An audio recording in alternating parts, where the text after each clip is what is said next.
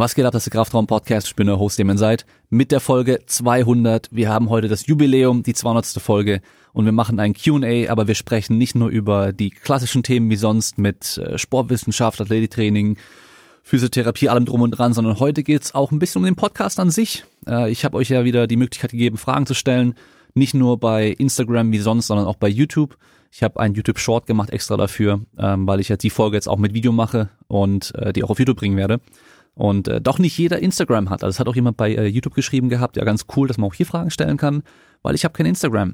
Und äh, genau, wir können im Endeffekt eigentlich auch direkt schon anfangen. Ähm, und zwar muss ich alles, alle, allererstes natürlich äh, sagen, danke an alle, die bisher dabei waren und zugehört haben. Danke an alle Gäste, die bisher dabei waren und mitgemacht haben, mir ihre Zeit gegeben haben und äh, ich denen alle mögliche Fragen stellen konnten. Und äh, dadurch natürlich auch sehr, sehr viele richtig coole Folgen zustande gekommen sind. Ich habe ganz vergessen nachzuzählen, wie viele Gäste wir mit, äh, insgesamt schon hatten mittlerweile. Aber ähm, ich habe von euch sehr viele Nachrichten bekommen. Äh, einfach danke für die ganzen Podcast-Folgen, danke für die coolen Informationen, äh, Glückwünsche zum Jubiläum und so weiter. Und ähm, ist natürlich richtig cool zu hören, weil was bei Podcasts ein bisschen schade ist, ist nicht so wie bei Instagram oder bei YouTube, dass man irgendwie was posten kann und Leute direkt da unten drunter irgendwie kommentieren können und direkt was dazu schreiben können, ähm, auch während sie es konsumieren im Endeffekt, weil ähm, bei Podcasts ist es so, jeder von euch hört es woanders an. Es gibt einige Leute, die hören das vielleicht bei mir direkt auf der Webseite kraftraumpodcast.de. Es gibt Leute, die äh, hören es über Apple Podcast, über Spotify, über irgendwelche Podcast-Apps. Da gibt es ja ganz, ganz viele verschiedene Podcast-Apps. Es gibt viele verschiedene Podcast-Portale, teilweise auch mit Möglichkeiten zu kommentieren und so, aber halt relativ wenige und dann auch noch das Problem, dass ich ja nicht alle von diesen Portalen kenne. Das heißt, es kann sein, jemand schaut hier gerade zu oder hört hier gerade zu und äh, schreibt sogar was dazu, aber ich kenne die Seite nicht mal und weiß nicht mal, was, dass was geschrieben wird. Und es ist natürlich bei YouTube und so ein bisschen anders. Das heißt, wer bei YouTube zuschaut, kann direkt unten drunter kommentieren, während ich irgendwie was sage oder so. Und äh, deswegen hört man halt relativ wenig. Und das sage ich auch immer den ganzen Gästen, ähm, weil die auch immer sagen, ja, sie sind immer gespannt auf das Feedback zur Folge. Und dann sage ich immer, das ist halt echt meistens sehr wenig ist. Ähm, klar, ein paar Leute teilen es natürlich, dass sie die Folge anhören bei Instagram in der Story und so und markieren mich dann auch. Den Gast markieren sie meistens nicht, aber äh, mich auf jeden Fall, das teile ich dann auch nochmal. Das heißt, die Gäste sehen es dann meistens ja auch. Und ähm, manche kommentieren dann trotzdem noch bei den Podcast-Posts äh, auf Instagram unten drunter. Aber so an sich kommt halt relativ wenig Feedback rüber. Und deswegen ist echt cool zu sehen, dass dann doch so viele geschrieben haben und eben sich einfach auch einfach, einfach mal bedanken und auch einfach gratulieren für die 200 Folgen und ähm, auch sagen, dass es einfach cooles Ding gefällt und ich auch genauso weitermachen soll. Das bestärkt natürlich auch nochmal äh, mich in dem, was ich da mache. Und äh, genau, von hier aus können wir eigentlich auch schon direkt. Nee, stimmt gar nicht. Wir können nicht direkt anfangen mit den Fragen, weil ich muss mich natürlich auch noch nicht nur bei euch Zuhörern bedanken und bei den Gästen, sondern auch noch bei denen, die mich auch noch unterstützen dabei. Erstmal natürlich alle bei Patreon. Ich weiß, ähm, mein Patreon ist nicht so wie das von vielen anderen Podcastern oder Content Creatern oder wie man es auch nennen mag, dass man da für so und so viel Euro im Monat extra nochmal was bekommt, sondern ich habe von Anfang an gesagt, dass ich keine Zeit habe, wirklich ähm, noch extra Sachen zu erstellen, also extra Folgen zu machen, extra Inhalte zu kreieren, extra Videos, Posts, sonst irgendwas. Und Patreon einfach nur eine Möglichkeit sein soll, ganz einfach zu unterstützen. Also wer sagt, ja, ich habe keinen Bock, mit den Rabattcodes was zu bestellen. Ich brauche die Sachen nicht, ich habe keinen Bock, irgendwie Merchandise zu kaufen oder sowas. Aber ich würde dich trotzdem gerne irgendwie unterstützen. Und äh, die ja, keine Ahnung, irgendwie äh, paar Euro äh, spenden, irgendwie in die Kaffeekasse rein oder sowas. Dafür war dann im Endeffekt auch Patreon gedacht. Ähm, und da sind immer noch einige Leute auch da. Deswegen auch vielen, vielen Dank natürlich an alle von euch. Auch wenn ich jetzt in letzter Zeit eigentlich gar nicht mehr Patreon erwähnt habe, glaube ich, in den Podcasts als Möglichkeit zum Unterstützen. Ähm, es existiert immer noch patreon.com slash Kraftraum. Steht, glaube ich, auch in der Beschreibung zu jeder Folge unten nochmal mit drin. Ähm, ja, ich sag mal so, mittlerweile, ich bin nicht mehr drauf angewiesen. Das ist das Schöne daran. Das ist das Coole daran, dass der Podcast mittlerweile so erfolgreich ist, dass ich nicht mehr drauf angewiesen bin, ähm, da direkt ein paar Euro von jedem zu bekommen, weil ich habe natürlich auch laufende Kosten, was den Podcast angeht. Also einmal mein, mein Server, wo die Podcast-Folgen online liegen, der Speicher, der kostet Geld. Ähm, dann kostet mich natürlich auch noch Geld dass ich äh, Mikrofone rumschicke. Und zwar habe ich zwei Mikrofone, die ich dann meinen Gästen meistens schicke, ähm, die selber kein richtiges Mikrofon haben. Also ihr seht ja vielleicht auch hier im Video, die jetzt zugucken, hier sieht man ein paar von meinem Mikrofon. Ich habe noch, äh, hab noch ein paar mehr, äh, weil ich halt auch auf den Technikkram einfach auch stehe. Aber ich habe einfach zwei Mikrofone, die schicke ich meinen Gästen, wenn sie sagen, ja, sie haben halt irgendwie nur so, keine Ahnung, Apple AirPods oder irgendwelche anderen so äh, Headset, Handy-Headset-Dinger, weil der Klang einfach dann kacke ist. Und ich habe da halt keinen Bock drauf selber. Deswegen ähm, schicke ich da auch gerne ein Mikrofon rum, dass man einfach auch eine gute Qualität hat. Auch wenn meistens die Räume von den Leuten, also wo sie dann aufnehmen, nicht optimal sind, ähm, gebe ich trotzdem mal mein Bestes, dass es halt sich äh, bestmöglich irgendwie auch anhört. Und deswegen eben auch die Mikrofone. Und ähm, Genau, dann haben wir natürlich noch die äh, Supporter in Form von meinen Affiliates, sage ich mal. Und zwar habe ich da ja esn.com, ich habe sbarrel.com, ich habe sqmice, also simpleproducts.de und ich habe mittlerweile auch noch everjump.fit.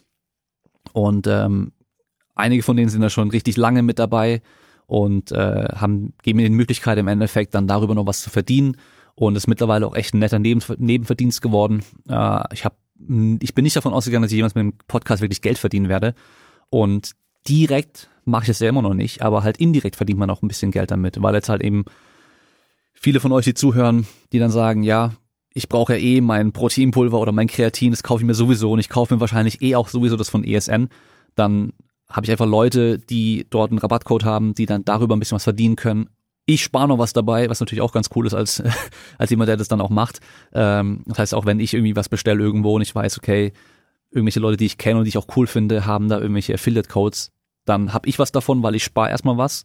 Ähm, und ich helfe auch den Leuten direkt damit, weil die halt dann auch damit auch ein bisschen was verdienen können. Und das ist natürlich dann auch cool. Ähm, genau, und deswegen dann natürlich auch nochmal Danke, ähm, falls da jemand davon zuhört. Und äh, dann würde ich sagen, können wir von hier aus eigentlich auch mit den Fragen schon loslegen. Und zwar, wir haben heute zwei Frageblöcke, würde ich es mal nennen. Und zwar einmal erstmal zum Podcast an sich. Da bekommt ihr auch mal ein paar Daten zu hören, weil äh, bei Podcasts ist auch immer ein bisschen schade. Nicht wie bei Instagram, wo ich einfach auf ein Profil gehen kann und sehen kann, wie viele Follower die haben und auf welche Posts klicken kann und sehen kann, wie viele Likes oder Views die haben. Oder bei YouTube, wie viele Abos hat jemand und wie viele ähm, Kommentare und Views und sowas haben die sieht man es bei Podcasts in der Regel ja gar nicht. Das heißt, da kann ich jetzt auch mal ein bisschen auspacken, mal ein paar Zahlen nennen, ähm, weil ich ja auch weiß, dass ich da ganz, ganz weit vorne mit dabei bin und vielleicht auch Leute zuhören, die selber auch einen Podcast machen und auch gerne mal wissen würden, was irgendwie andere Leute, wie viele, wie viele Zuhörer man da so hat und so oder was die da vielleicht auch haben, ähm, was da vielleicht auch so ein Maßstab sein kann. Und äh, deswegen fangen wir auch an zuerst eben mit Fragen zum Podcast und den Gästen und so weiter. Und dann haben wir nochmal Fragen, ähm, lass mich schauen, genau, Fragen einfach allgemein, so wie immer sonst auch bei irgendwelchen QAs. Und wir können direkt loslegen mit der ersten Frage. Wo sind wir? Wie bist du dazu gekommen, mit YouTube und dem Podcast anzufangen? Und das ist eine Frage, die habe ich ja schon oft mittlerweile eigentlich beantwortet. Also fast in jedem Podcast, wo ich zu Gast war, ging es auch darum, dass ich Podcaster bin äh, und, und warum ich damit angefangen habe. Und ähm, ich habe auch selber ich weiß nicht mehr, ich glaube Folge 32, 31, irgendwie sowas um den Dreh rum, ähm, hatte meine Freundin mich damals interviewt und da war natürlich auch das dann Thema. Da ging es ein bisschen mehr um mich an sich, ähm, weil ich ja bis dahin eigentlich nie von mir groß gesprochen habe, sondern eigentlich immer noch von meinen Gästen gesprochen habe. Aber auf jeden Fall, wie habe ich mit, mit äh, YouTube und dem Podcast angefangen? Äh, da muss ich mal überlegen, weil ich glaube, ich habe sogar zuerst mit YouTube angefangen. Also natürlich Ganz, ganz am Anfang habe ich ja schon immer irgendwelche Videos gemacht, äh, einfach wegen Tricken. Also Martial Arts Tricking, was ich ja früher lange gemacht habe und jetzt auch wieder mache. Da haben wir auch immer Videos gemacht dazu. Also so Sample hat man die genannt. Und ähm, das heißt, da habe ich immer schon irgendwie Videoschnitt gemacht, ich habe unsere Webseiten gemacht, ich habe Fotos gemacht und die bearbeitet und so weiter. Ähm, das heißt, theoretisch mit YouTube habe ich damals schon angefangen, weil ich da ein paar Videos gemacht habe für unser Team. Und ähm, da auch eigentlich schon immer irgendwie ähm, einen eigenen YouTube-Kanal noch hatte, wo ich halt einfach meine Tr Tricking-Videos hochgeladen habe. Und dann habe ich ja irgendwann angefangen mit dem ganzen Krafttraining und sowas und habe dann auch angefangen, einfach mein Training zu dokumentieren im Endeffekt. Also ich habe da echt noch hunderte Videos, wo ich einfach nur in meiner Garage bin, alleine und trainiere. Ähm, die so gut wie, ich habe sehr viele davon umgelistet äh, auf meinen alten Kanälen und habe nur ein paar im Endeffekt auch online gelassen. Aber die existieren im Endeffekt alle noch. Und damals war es noch so, da gab es halt, es gab theoretisch Facebook, ja, aber es hat, haben noch nicht so viele in der Form benutzt wie heute oder halt, oder so wie Leute heute halt Instagram benutzen, sondern früher waren es halt Internetforen und halt YouTube.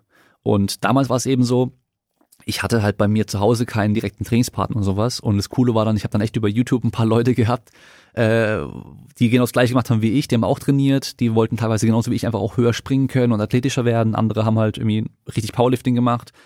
Einer war da, der hat nur Kniebeugen eigentlich trainieren wollen und wollte wirklich einfach nur Kniebeuge 300 Kilo schaffen. Ähm, der, der hat es, glaube ich, dann auch irgendwann geschafft. Kraftsport NO hieß der, glaube ich. Ähm, auf jeden Fall habe ich halt dann von denen das Training verfolgen können, die haben meins verfolgen können. Zum Beispiel auch Clarence Kennedy, also Clarence O, den kennen bestimmt auch viele von euch. Der ist ja mittlerweile bekannt als Gewichtheber. Äh, der hat auch früher Tricking gemacht und ähm, seine Trainingsanfänge, die kenne ich noch, weil wir haben uns halt damals immer dann gegenseitig unsere Videos angeschaut und kommentiert und so und äh, Blödsinn und die Videos geschrieben. Ähm, das heißt zum Beispiel seine ersten 200 Kilo Kniebeugen habe ich damals halt mitbekommen und so und mittlerweile ist er halt richtig krass und so. Aber genau, dadurch habe ich auch mit dem YouTube noch ein bisschen angefangen gehabt und dann hatte ich ja mal äh, ein Projekt, das habe ich ähm, in dem Podcast mit Lukas Maher erzählt, ähm, was da los war. Aber im Endeffekt, da will ich jetzt auch nicht drauf eingehen. Ich habe mal jemandem geholfen, 100 Kilo abzunehmen und ähm, danach war dann, da haben wir auch so ein Vorher-Nachher-Video gemacht, was halt auch richtig krass ankam. Ähm, das ist nicht mehr online, ähm, weil da lief ein bisschen was schief, sag ich mal. Er hat mir einiges vorenthalten, ähm, dass er eine, eine Magenverkleinerung gemacht hatte. Davon wusste ich nie was und ähm, deswegen habe ich das dann im Nachhinein noch wieder äh, offline genommen. Hatte theoretisch, es war gerade, ich hatte gerade, wir hatten gerade noch Gespräche mit RTL.12 damals ähm, über für eine für eine Reportage über uns. Also es war halt ein Freund von mir, eine Reportage über ihn, wie er abgenommen und, und mir, wie ich ihm geholfen habe, in, in 21 Monaten zu erreichen.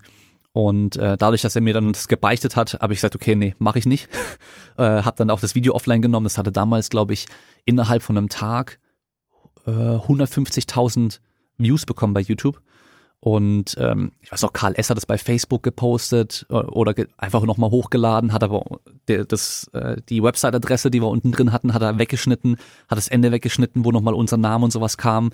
Habe ich dann auch sperren lassen von Facebook und so, aber ganz, ganz viele Seiten haben das dann nochmal geteilt. Das heißt, das hatte wahrscheinlich insgesamt, hatte das, äh, keine Ahnung, also bestimmt eine halbe Million Views oder sowas innerhalb von zwei Tagen. Und bodybuilding.com kam auch auf mich zu, ähm, sie würden es gerne als Transformation of the Month zeigen.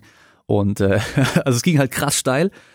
Und auch wenn dann das alles im Endeffekt gelöscht wurde von mir und äh, ich mich da distanziert habe, haben dann doch recht viele Leute sind auf mich zugekommen, hey, kannst du mal erklären, wie ihr das gemacht habt und äh, wie man abnimmt und so weiter.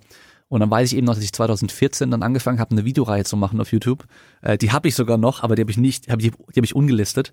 Ähm, erfolgreich abnehmen so ein fünfteiliges Video, wo es halt eben dann irgendwie ums Allgemeine geht, um die Ernährung, um Training. Und ähm, ich glaube dann die nächsten Videos habe ich dann schon gar nicht mehr gemacht gehabt.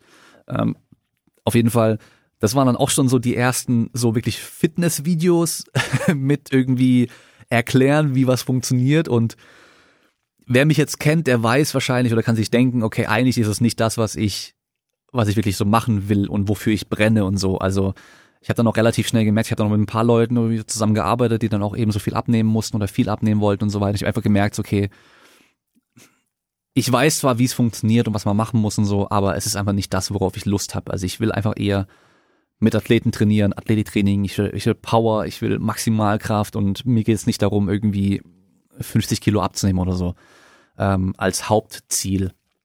Und aber da rutscht man natürlich dann auch rein, wenn man halt sowas gemacht hat schon.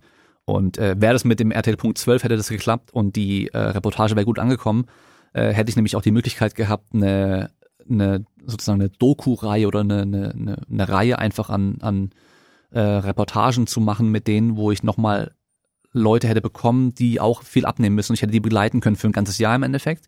Und die hätten es halt dokumentiert und dann halt das als irgendwie so Doku-Reihe oder sowas rausgebracht. Wäre natürlich krasse Publicity gewesen und so, aber im Nachhinein bin ich eigentlich ganz froh, dass es nicht geklappt hat, ähm, weil ich halt eigentlich gar nicht in die Schiene reinrutschen wollte. Aber ja, genau, das, so habe ich dann mit dem YouTube eben angefangen. Und äh, mit Podcasten habe ich angefangen, weil ich habe selber gerne Podcasts gehört. Anfangs eigentlich nur so Comedy-Podcasts. Äh, den von Bill Burr habe ich immer sehr gerne gehört ähm, damals und ähm, habe dann habe dann irgendwann eben auch entdeckt, hey, es gibt ja auch ein paar Podcasts zu Kraftsport und Training, Ernährung und so weiter. Und habe dann Iron Radio gehört. Das war damals so, das ist glaube ich auch mit einer der ältesten in dem Bereich so, den dann auch regelmäßig gehört gehabt. Dann hat dann hat auch äh, dann hat Joe DeFranco angefangen mit einem Podcast, ähm, den habe ich mir am Anfang dann auch angehört, ähm, weil natürlich ganz ganz früher so vor vor 15 Jahren habe ich auch gerne die Videos von dem geschaut und sowas. Auch wenn ich heute den Podcast gar nicht mehr empfehlen kann und gar nicht mehr gut finde. Ähm, damals fand ich es halt noch cool, irgendwie mal irgendwie auch von NFL-Spielern was zu hören und ähm, auch einfach von ihm nochmal Sachen zu hören und sowas. Ähm, und fand es halt ganz cool. Hab dann eben auch noch Zach Evanesh, den Podcast entdeckt, also Strong Life Podcast, den ich heute noch sehr gerne höre. Ähm, immer noch einer meiner Favoriten. Also insgesamt von allen Podcasts, die es so gibt, äh, die, ich, die, die ich so höre.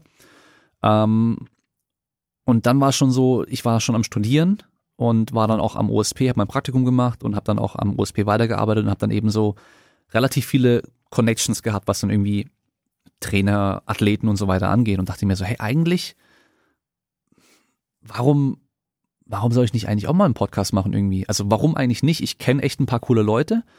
Und dann habe ich einfach so gedacht, ich guck mal, was es auf Deutsch gibt. Ich habe mir einfach nur gedacht, ich guck mal, was es auf Deutsch gibt. Und das wissen ja wahrscheinlich auch viele, weil mir haben auch Leute geschrieben, so, warum habe ich den jetzt erst entdeckt? Ähm, voll geiler Podcast und so. Ähm, man findet Podcasts recht schlecht. Eben weil es halt nicht wie bei YouTube ist, dass halt einfach alles auf einer Plattform ist und man einfach dann auch Sachen vorgeschlagen bekommt, die dazu passen und sowas. Vielleicht mittlerweile mit Spotify ein bisschen besser als früher und auch mit Apple Podcasts ein bisschen besser als früher. Aber man findet sehr schlecht Podcasts. Und als ich dann eben damals geschaut habe, das müsste, das war 2017, wahrscheinlich im Sommer 2017, habe ich halt einfach nichts gefunden, was irgendwie nur annähernd in die Richtung ging. Ähm, wirklich so Kraftsport, Athletiktraining, evidenzbasiert auch und halt eben nicht nur so, ich nenne es mal 0815 Fitness-Infos mit ja, ähm, ihr müsst Eiweiß nehmen für den Muskelaufbau und Kreatin nimmt man drei bis fünf Gramm am Tag so. Und mehr Wiederholungen sind für Muskelaufbau und weniger Wiederholungen sind für Maximalkraft. So diese nur noch 15 äh, Sachen einfach. Weil darauf hatte ich ja eh keinen Bock. Und sonst habe ich relativ viel so Bio und, äh, und eher so Yoga, Entspannung und so ganzheitlich und keine Ahnung was. Also auch wieder was ganz anderes gefunden.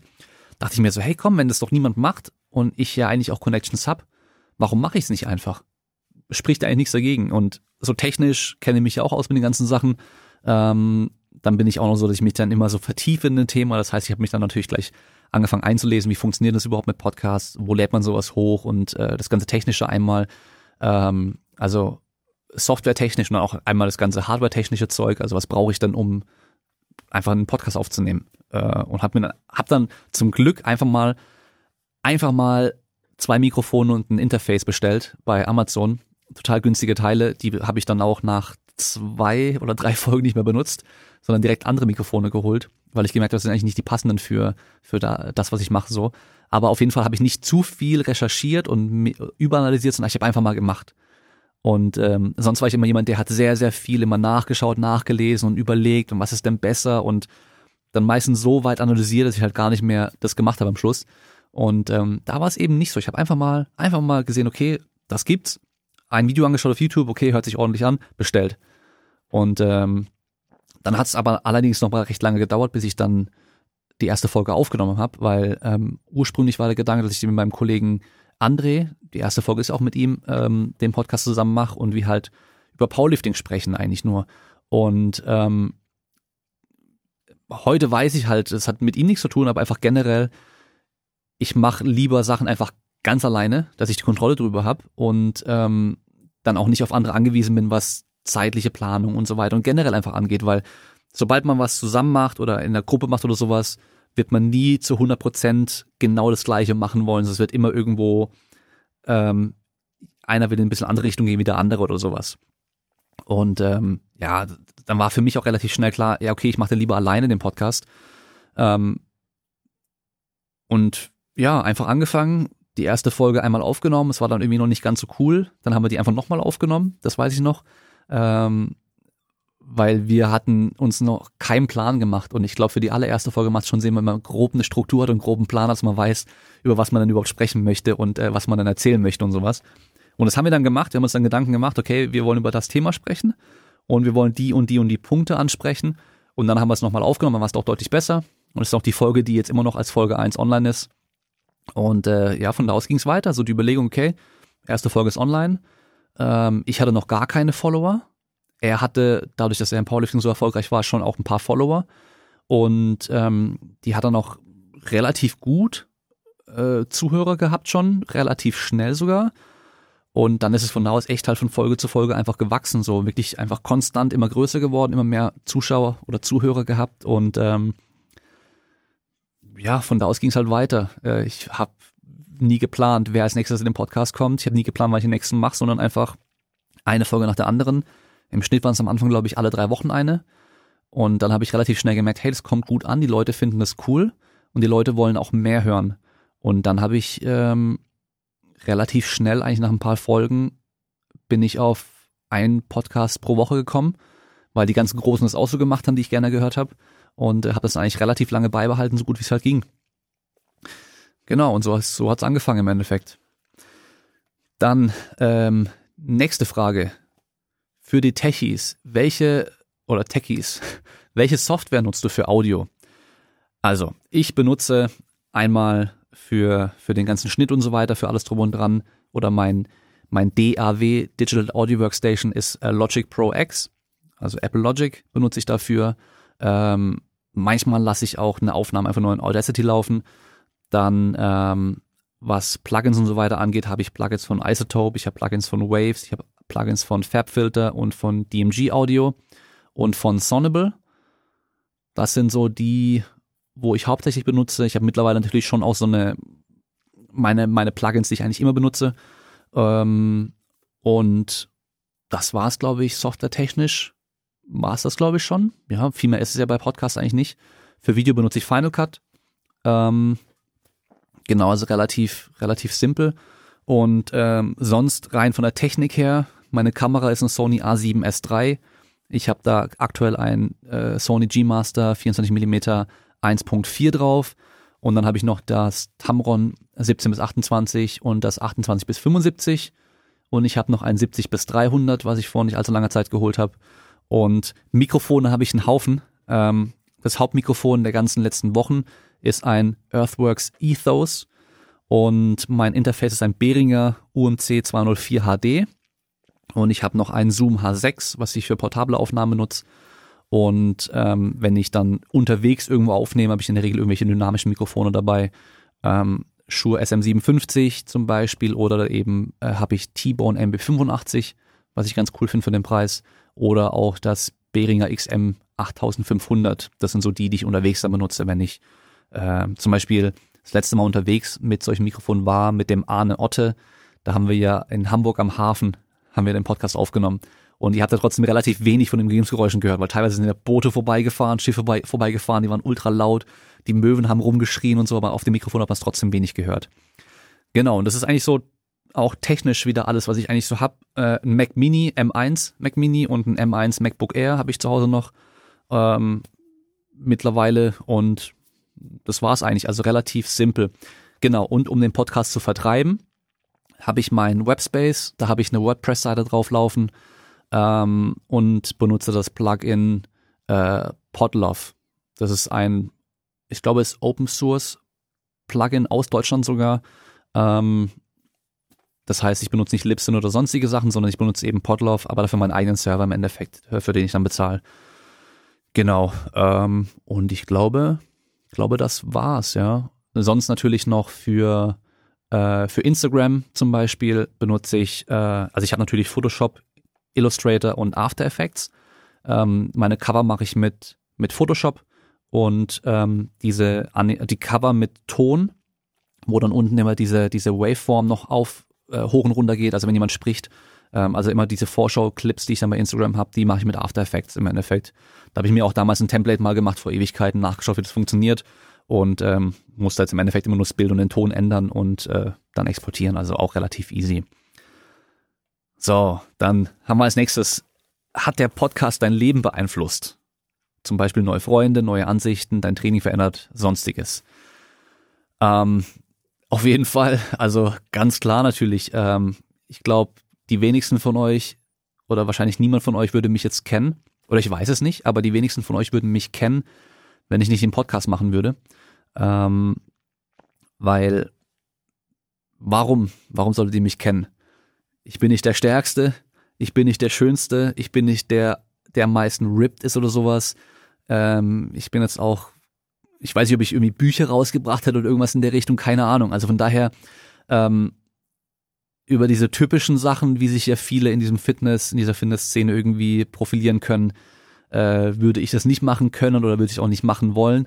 Äh, das heißt, von daher würdet ihr mich wahrscheinlich nicht kennen, wenn ihr, wenn, wenn ihr den Podcast nicht hören würdet.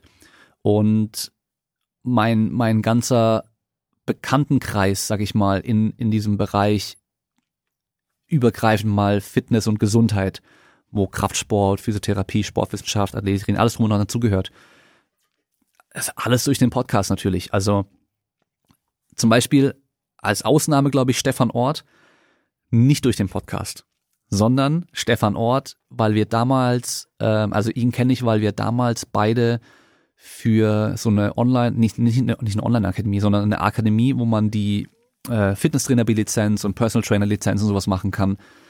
Da haben wir beide nämlich als Dozent gearbeitet und äh, wir hatten dann zufälligerweise, weil das war nämlich immer so, pro Fitnesstrainer B-Lizenz, was vier Wochenenden lang ging, gab es immer zwei Dozenten.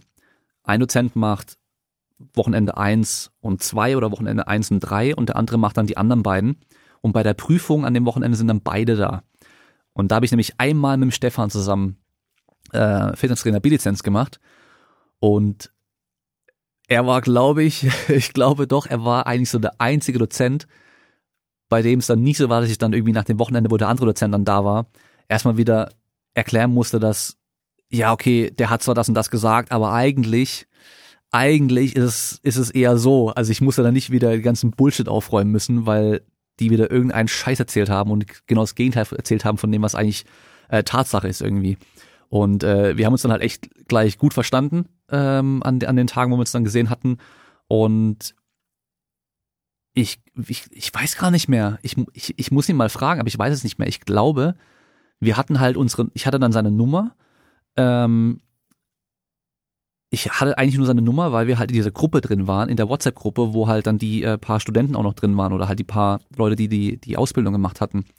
Und ich glaube, ich habe ihn einfach angeschrieben, oder ob er Bock hätte, bei mir in den Podcast zu kommen. Und er war ja, glaube ich, auch Folge 5 oder Folge 6 schon. Ähm, das heißt, ihn kenne ich direkt nicht vom Podcast, aber durch den Podcast waren wir dann wieder mehr im Kontakt. Und ähm, ich weiß auch noch, er kam nämlich dann zu mir und ähm, ich hatte damals noch mein Power Rack in meiner Wohnung stehen und ähm, das habe ich ihm mal dann gezeigt. So, dann sind wir an dem Power Rack gestanden, haben erstmal eineinhalb Stunden lang über Training und alles Mögliche gelabert und theoretisch schon einen Podcast aufgenommen, wo ich mir dachte, so, wo ich dann gesagt habe, so eigentlich hätten wir das alles schon aufnehmen müssen, es wäre schon ein Podcast gewesen. Dann haben wir uns noch hingehockt und halt den richtigen Podcast aufgenommen.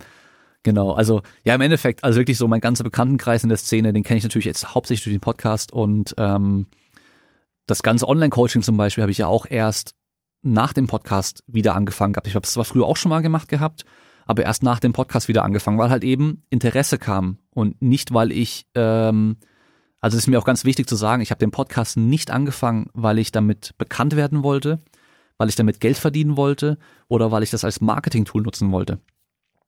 Im Endeffekt ist es natürlich jetzt alles eingetreten, aber es hätte auch einfach nicht so kommen können. Also es gibt genug Leute, die machen einen Podcast und 20 Leute hören den pro Monat an und das war's. Ähm, ich habe den Podcast einfach gemacht, weil ich Bock drauf hatte und weil ich dachte, ich, ich habe vielleicht was zu sagen, was Wichtiges zu sagen oder was Interessantes zu hören und ich kann Leute vors Mikrofon holen, die man sonst nicht hört. Das war immer so das Wichtige für mich. Also nicht eben diese typischen 0815 Influencer, die eh schon hunderttausende Views haben auf YouTube und überall, von denen man immer das Gleiche hört, sondern immer Leute, die halt eben nicht über so ein Sprachrohr verfügen. Ja, richtige Sportler im Endeffekt die wollte ich ans Mikrofon holen und die mal sprechen lassen und hören, was die zu erzählen haben. Und ähm, ja, also wirklich, das Online-Coaching kam dann auch dadurch erst, dass Leute halt Interesse hatten, hey, machst du sowas auch, schreibst du Trainingspläne und so weiter. Und ähm, dann, was zum Beispiel Physiotherapie angeht, weil es dann natürlich nicht, nicht mein Fachgebiet ist. Ich glaube, fast alles, was ich heute über Physiotherapie weiß, erst seit dem Podcast und durch den Podcast. Weil das Themen sind, die ich, mit denen ich mich sonst natürlich nicht befasst hätte, weil warum auch? Und äh, ich aber dann trotzdem als Experten dann da hatte. Und es ist auch das Geile an sowas, dass man einfach wirklich dann mal eine Stunde oder zwei Stunden mit einem Experten von irgendeinem Bereich darüber reden kann. Und da lernt man auch relativ viel. Also nicht, dass man selber zum Experte wird, da muss man mal aufpassen, Weil das macht ja zum Beispiel der Dr. Huberman ganz oft. Ähm, ich poste auch mal wieder mal bei Instagram in den Stories ähm, äh, irgendwelche Memes und Zeugs in der Richtung. Ähm, weil der jetzt halt einmal mit einem Kardiologen von Stanford irgendwie spricht, tut er auf einmal irgendwelche Informationen raushauen, die halt faktisch nicht korrekt sind. Und Leute denken halt, weil er, weil er ein Experte in einem Bereich ist, wird er schon wissen, was er da redet, aber es ist halt nicht so. Es ist ein anderer Bereich, in dem er Experte ist. Genau, und äh, sonst Ansichten und Training und so weiter, boah, bestimmt, aber das ist schwer zu sagen, weil ich kann mich jetzt nicht irgendwie an einen Moment erinnern oder einen Podcast erinnern, der mich irgendwie komplett verändert hätte, sondern so wie ich heute hier bin, ist natürlich einfach eine Kombination aus allem, was bisher so geschehen ist. Und ähm, ohne den Podcast wäre es natürlich anders. Also von daher hat der Podcast auf jeden Fall mein Leben beeinflusst. Äh, das auf jeden Fall. Und äh, wir machen mal weiter mit, äh, welche Gäste fandest du bisher am besten? Beziehungsweise welche haben dir selbst am meisten gebracht? Welchen Gast hättest du dir im Nachhinein sparen können?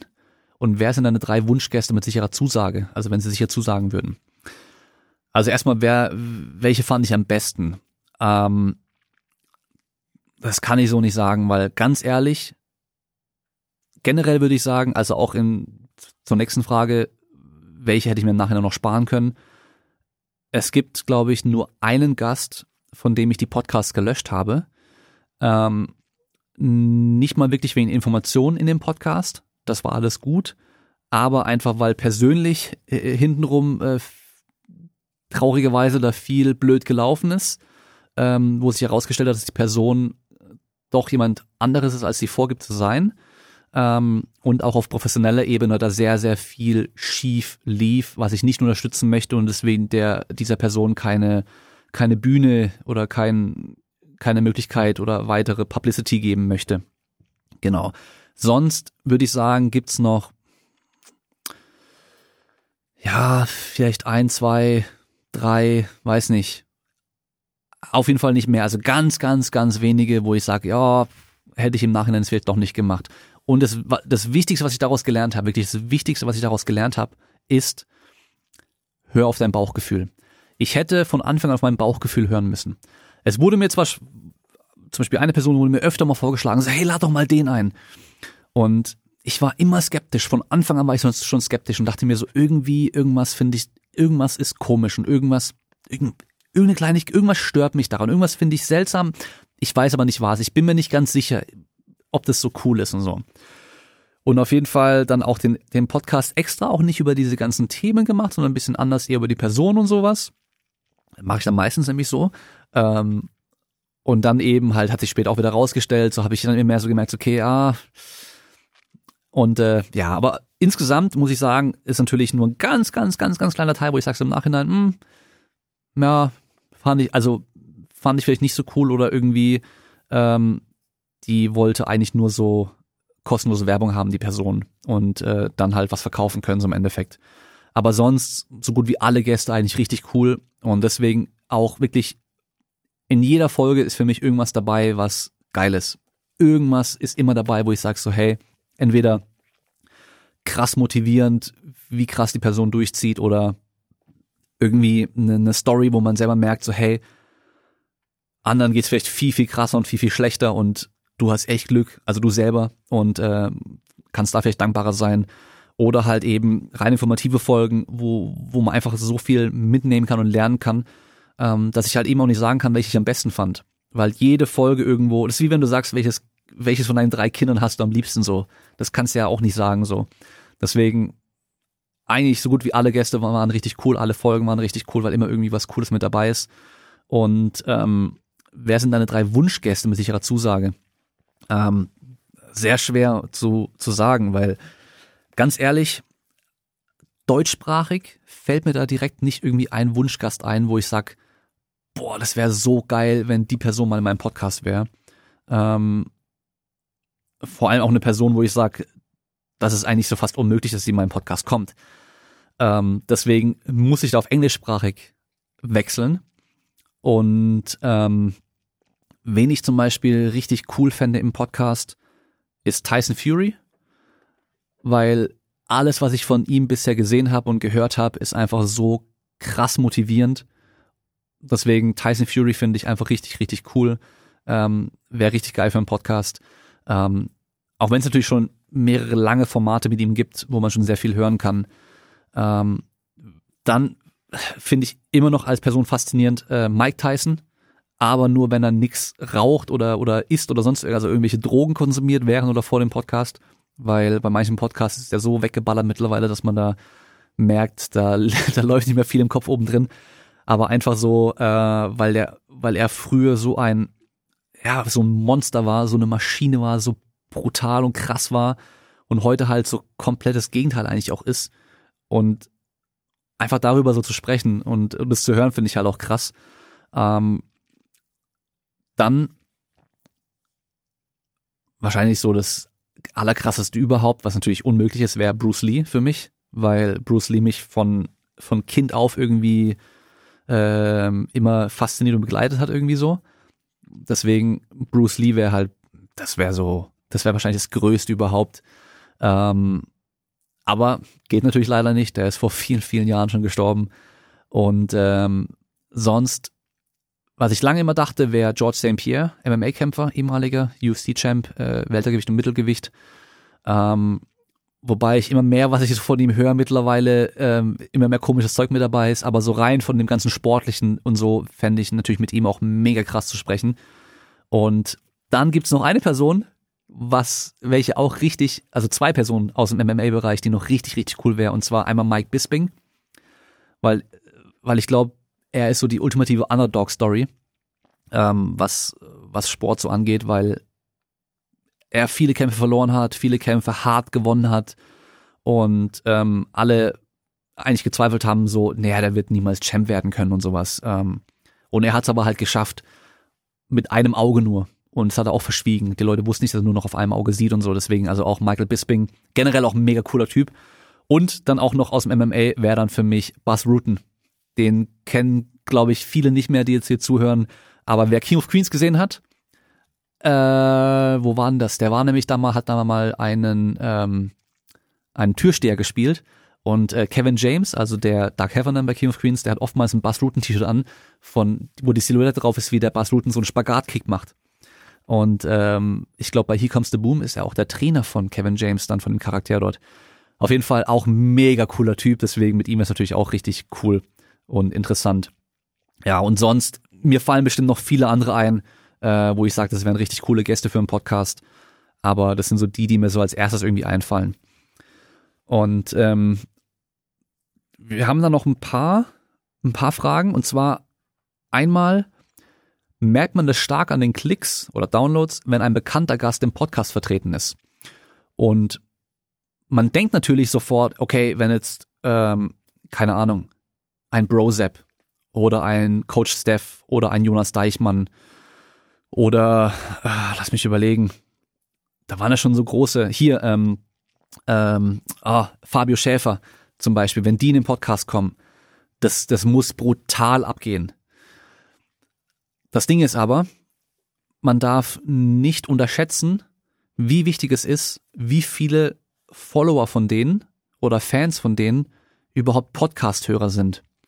Weil, wenn zum Beispiel Coach Steph, der hatte zwar selber auch einen Podcast, aber da geht es ja weniger um solche Themen. Wenn es seine Follower sonst, die jetzt für den ganzen Fitnesskram da sind, gar nicht Podcasts hören, dann werden die den Podcast mit ihm auch nicht wirklich anhören. Und ähm, dann muss man natürlich auch noch sagen, wenn die Leute das selber nicht teilen, dann sehen es natürlich auch nicht die Leute, ex also die ganzen Follower extra mehr, sondern nur meine Leute, die halt bei mir sowieso schon da sind und die Sachen eh schon anhören oder mal zufällig suchen. Die geben dann zum Beispiel mal ein Fabio Schäfer Podcast und gucken, welchen Podcast der überall schon drin war. Dann sehen sie es natürlich auch. Aber man muss sagen, so krass viel macht es nicht aus. Ähm, und teilweise sogar ist es komplettes Gegenteil. Man denkt, okay, irgendwie ein Sportler, eine Sportlerin, die, keine Ahnung, mehrere zehntausend Follower haben bei Instagram und auch bei Facebook zum Beispiel ganz viele haben. Da sind oftmals ganz, ganz wenige Leute nur dabei, die überhaupt auch Podcasts anhören, wissen, was ein Podcast ist ähm, und nicht nur irgendwie mal bei Facebook auf Like gedrückt haben, weil sie ähm, gerade, keine Ahnung, bei irgendeiner WM oder sowas, die dann gesehen haben und ah, die hat er gut abgeschnitten, äh, cool, die, die, die like ich mal so. Und die sehen aber sonst halt gar nicht mehr von denen. Deswegen Ähm, so viel macht's nicht aus.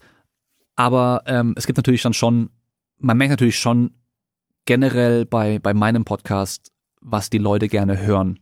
Also sobald Themen Richtung Physiotherapie gehen, sobald Themen Richtung CrossFit und Kraftsport, Powerlifting gehen, dann ist natürlich schon so, man merkt, die Leute, die eh den Podcast anhören und hauptsächlich diese Themen hören wollen, die hören natürlich die Folgen auch direkt an. Und dann merkst du halt auch bei, bei Sportlern aus Sportarten, die man vielleicht gar nicht kennt oder die man selber halt noch nie verfolgt hat, die, die dann auch nicht interessieren. Andere Sportarten einfach, dass da dann teilweise, auch wenn die Sportler mega erfolgreich sind, teilweise die Besten in ihrer Sportart sind, ungeschlagen, unangefochten die Besten sind, dass die dann trotzdem nicht so arg gehört werden, weil halt das halt eine Sportart ist, die man vielleicht nicht kennt. Und ähm, dann kam auch die Frage, ähm, welche Folge hat die meisten Aufrufe? Und dann erstmal generell zum Podcast ein paar Statistiken machen. Und zwar, das ist jetzt die 200. Folge. Man muss allerdings ähm, eben ein paar wenige Folgen wegrechnen, die ich da rausgemacht habe. Ähm, wir haben jetzt über 1,2 Millionen Downloads insgesamt. Also wirklich alle Folgen wurden insgesamt über 1,2 Millionen Mal runtergeladen. Eine Zahl, die für mich am Anfang unvorstellbar war. Also wirklich brutal. Ich finde es unglaublich, wenn ich mir vorstelle, die Podcasts, die ich erstellt habe, die wurden insgesamt über 1,2 Millionen Mal angehört. Unglaublich. Also wirklich unglaublich krass. Dann hat eine Folge dadurch im Schnitt über 6000 Downloads. Allerdings muss man natürlich sagen, es gibt Folgen, die sind halt über diesem Schnitt, teilweise deutlich über diesem Schnitt. Und einige sind aber auch drunter. Aber im Durchschnitt hat eine Folge über 6000 Downloads. Dann haben bei Spotify 35.000 verschiedene Leute eine Folge angehört. Das heißt, ähm, von allen Folgen, die gehört wurden, waren es 35 verschiedene, 35.000 verschiedene Menschen, die angehört haben. Es kann sein, dass eine Person nur eine Folge von ihrer Lieblingssportlerin oder sowas angehört hat und nie wieder eine andere gehört hat, aber insgesamt 35.000 verschiedene Leute bei Spotify. Und Spotify macht bei mir mittlerweile, ähm, lass mich das mal grob ausrechnen, macht glaube ich so 30, 35 Prozent aller aller Downloads im Endeffekt aus oder aller Hörer ähm, von den Zahlen her. Man muss ja aber auch sagen, dass Spotify ja erst später dazu kam, ähm, weil Spotify, weiß jetzt nicht mehr, ein Jahr oder eineinhalb oder vielleicht auch zwei, ähm, erst äh, Podcasts anbietet. Das heißt, bis dahin wurde halt alles immer über alles andere gehört im Endeffekt. Dann haben wir bei Spotify 8.500 Follower, also Leute, die bei Spotify auf Follow geklickt haben bei dem Podcast oder, oder folgen. Bei Apple Podcasts haben wir 150 geschriebene Rezensionen und äh, 500 Bewertungen bei Apple Podcast und bei Spotify haben wir 317 Bewertungen. Also einfach nur Sterne geben. Und bei Spotify gibt es ja auch seit ein paar Wochen und auch, glaube ich, nur in der Handy-App, also auf meiner Desktop-App kann ich noch keine Bewertung abgeben.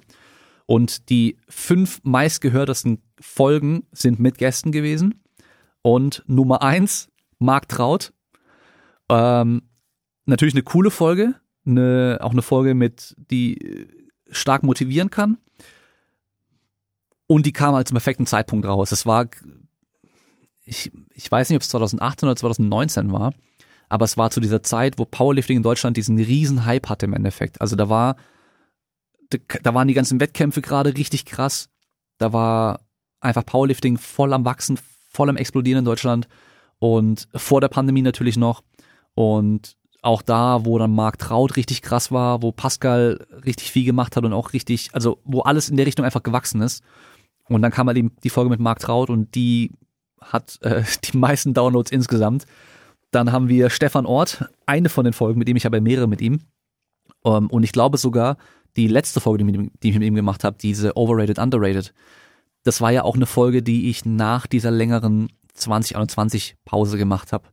Ähm, vielleicht war auch dann auch einfach so die, äh, das Verlangen nach Podcasts so groß von den Leuten, es gab so lange nichts mehr, okay, dann irgendeine Folge kommt, okay, direkt. Aber ich weiß, die Folge mit, die Folge mit Stefan laufen immer gut und immer wenn ich Leute frage, hey, welche Gäste wünscht ihr euch nochmal oder wieder oder überhaupt, dann wird Stefan Ort immer wieder oft genannt.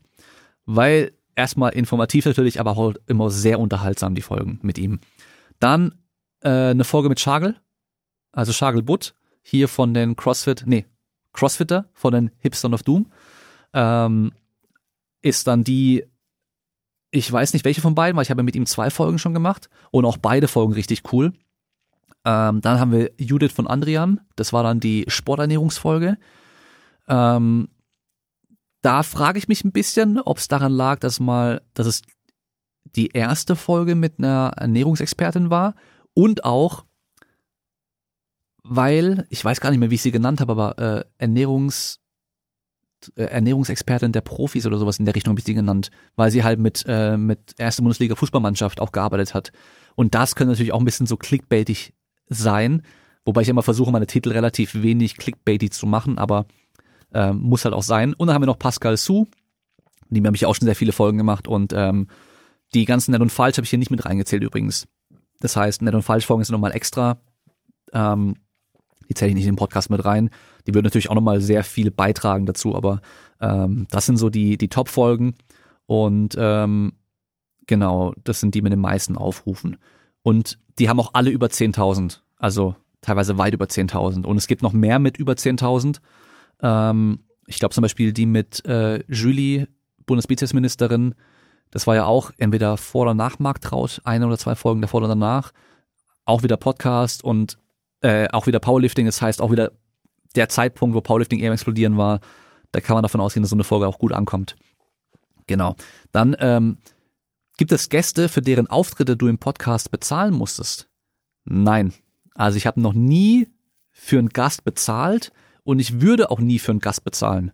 Ähm, weil im Endeffekt klar, man muss, muss, man muss immer verstehen, der Gast, gerade am Anfang, gerade am Anfang, als der Podcast noch nicht ganz so groß war und auch nicht so bekannt war und sowas, da muss man sich immer ein bisschen fragen, so, ja, okay, warum soll ich da reingehen als Gast? So, warum soll ich meine Zeit investieren da rein?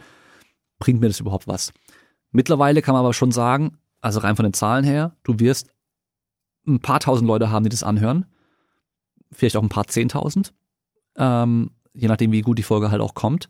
Ähm, das heißt, allein schon, du hast eine große Plattform, dann ist Podcast, was, ähm, was äh, so Werbung und Bindung und so weiter angeht, ähm, noch was ganz anderes wie Instagram und YouTube zum Beispiel. Also du kannst einen Podcast mit mit 6000 Downloads nicht mit einem YouTube-Video mit 6000 Aufrufen vergleichen, sondern eher mit einem Video von 60.000 Aufrufen vielleicht oder 600.000.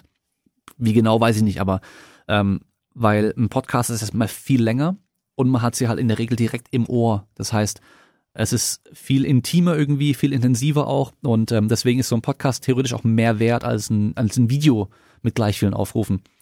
Ähm, deswegen, der Gast hat mittlerweile schon auch immer was davon.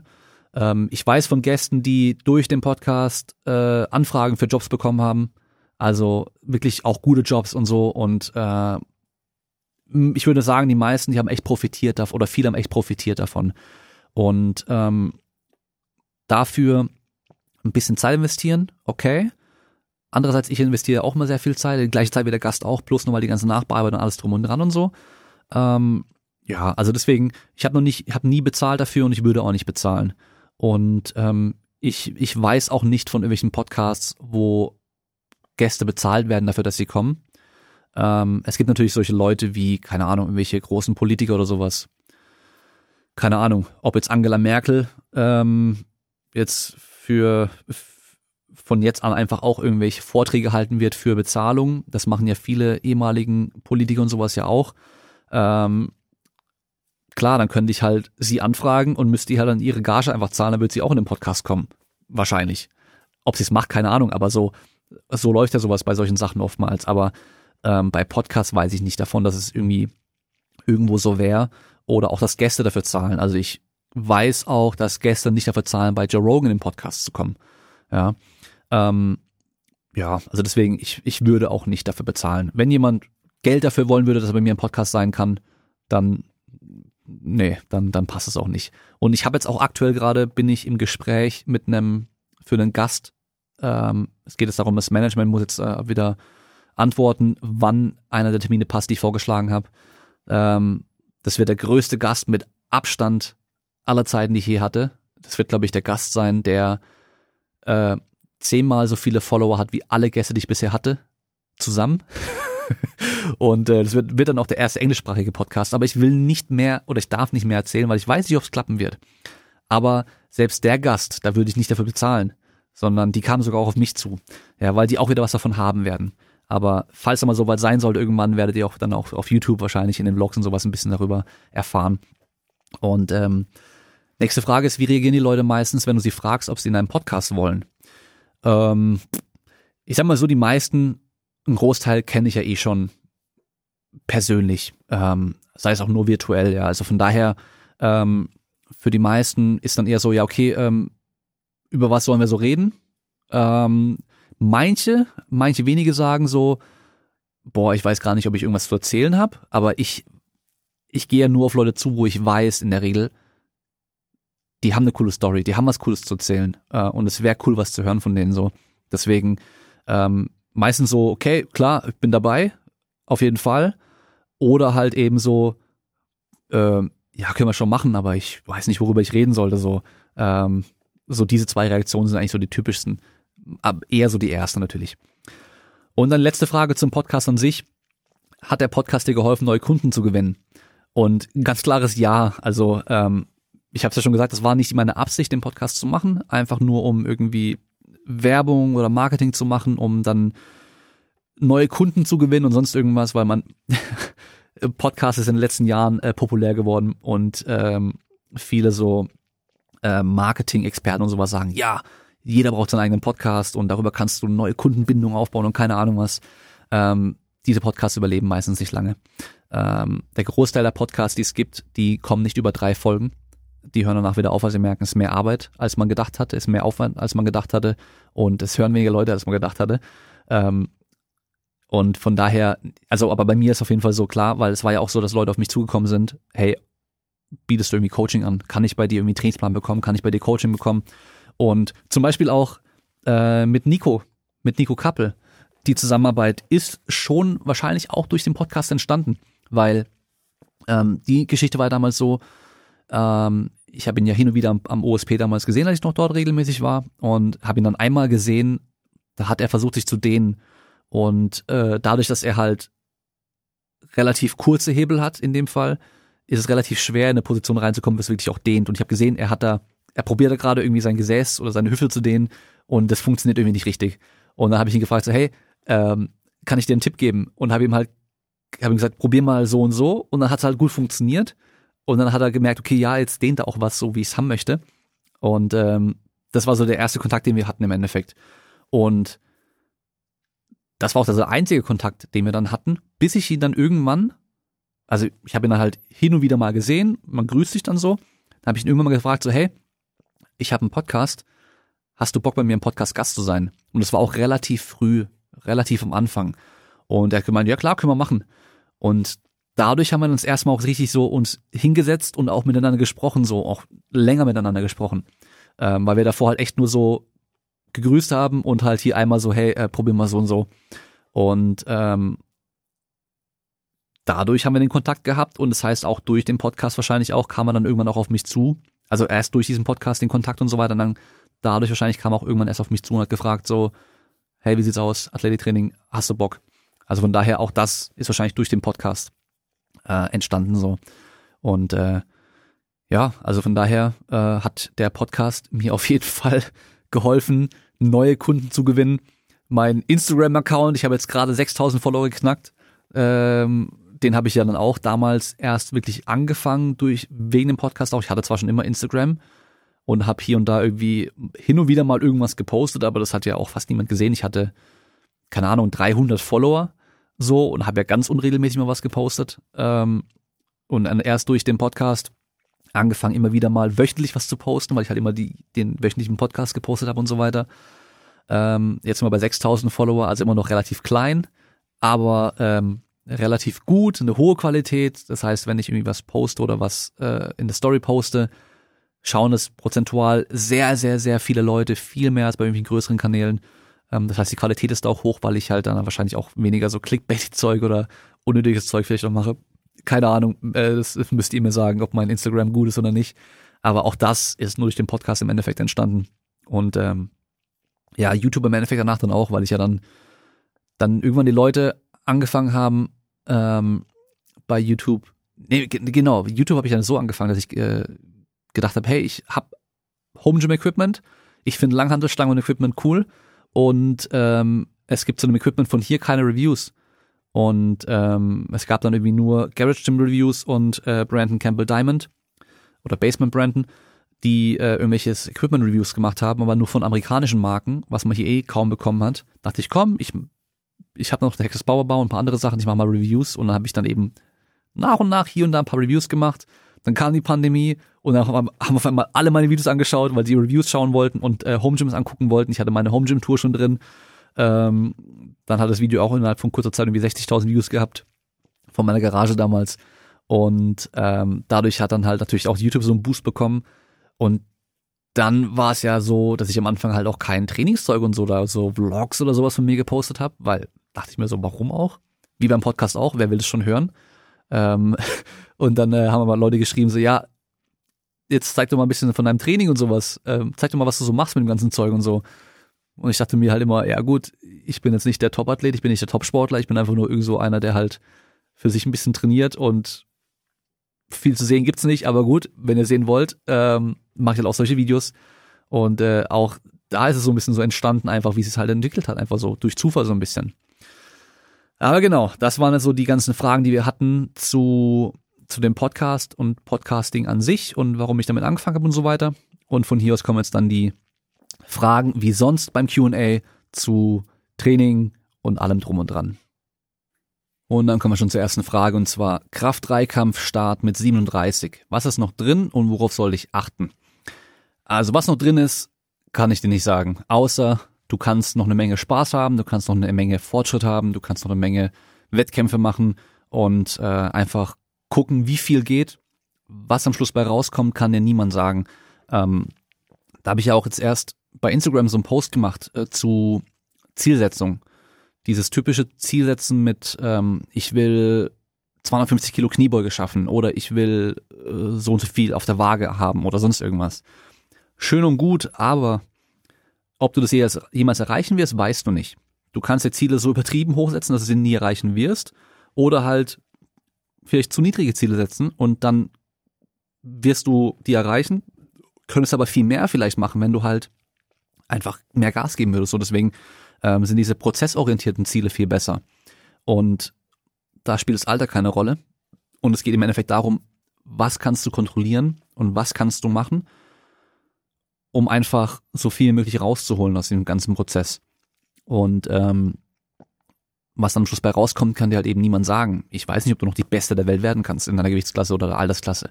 Aber ähm, ja, also Powerlifting kann man bis, äh, bis zum Tod machen im Endeffekt wenn man da Bock drauf hat. Und äh, 37 ist da sogar noch relativ jung. Ähm, Gerade auch wenn man schaut, wie viele Leute in, mit dem Alter noch anfangen und noch richtig, richtig stark werden. Ähm, von daher, ja, worauf soll ich achten? Ähm, mach ein, ein sinnvolles Training und denk langfristig. Es ist ein Marathon und kein Sprint. Also guck nicht, dass jetzt bis zum nächsten Wettkampf in ein paar Wochen ähm, vielleicht die zwei Kilo mehr rausholst, aber dafür halt so trainierst, dass es vielleicht gar keinen Spaß macht und vielleicht auch so trainierst, dass es hier und da die ganze Zeit wehtut und sowas, sondern denk langfristig. Ähm, das haben schon, hat wahrscheinlich jeder schon mal irgendwie durchgemacht, so auch in der Anfangsphase, war mit mir früher auch ganz, ganz schlimm. Ich habe mich immer extrem schnell gesteigert, weil ich voll übertrieben habe. Und danach war immer irgendwas, was mich zur Pause gezwungen hat. Entweder irgendwelche Schmerzen hier und da, irgendwie eine Verletzung.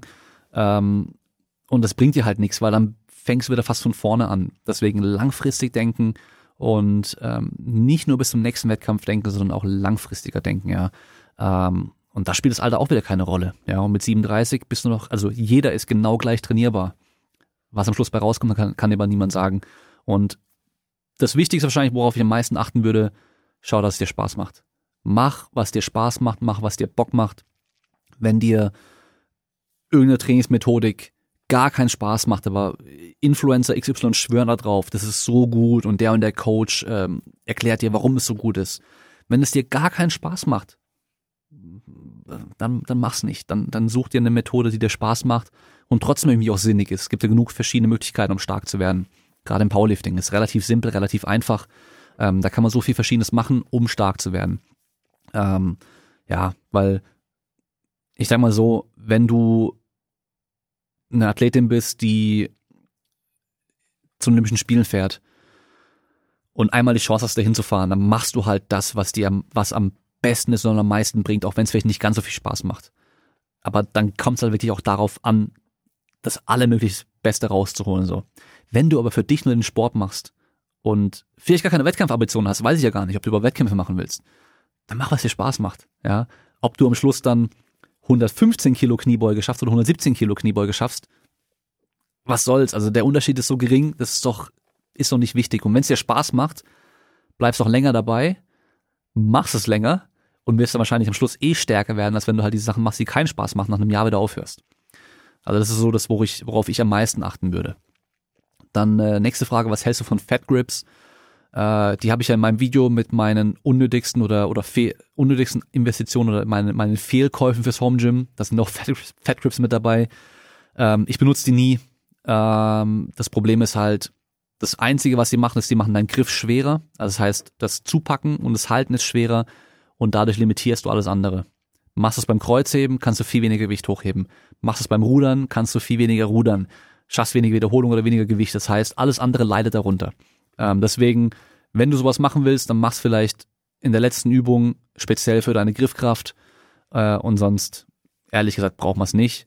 Äh, wenn du, wenn du was in die Richtung machen willst, ohne welche zu kaufen, dann macht zum Beispiel Meadows Rose, wo man eben an die, am Ende von der Langhantel zupackt, was ja auch schon dicker ist und genauso dick ist wie so ein Fat Grip dann hast du auch schon diesen gleichen Effekt. Also von daher Fat Grips relativ unnötig und behindern oftmals mehr, als es sie helfen. Nächste Frage. Wann Schnelligkeitstraining im Saisonverlauf einplanen? Kurz vor Saisonstart, quasi als Peak.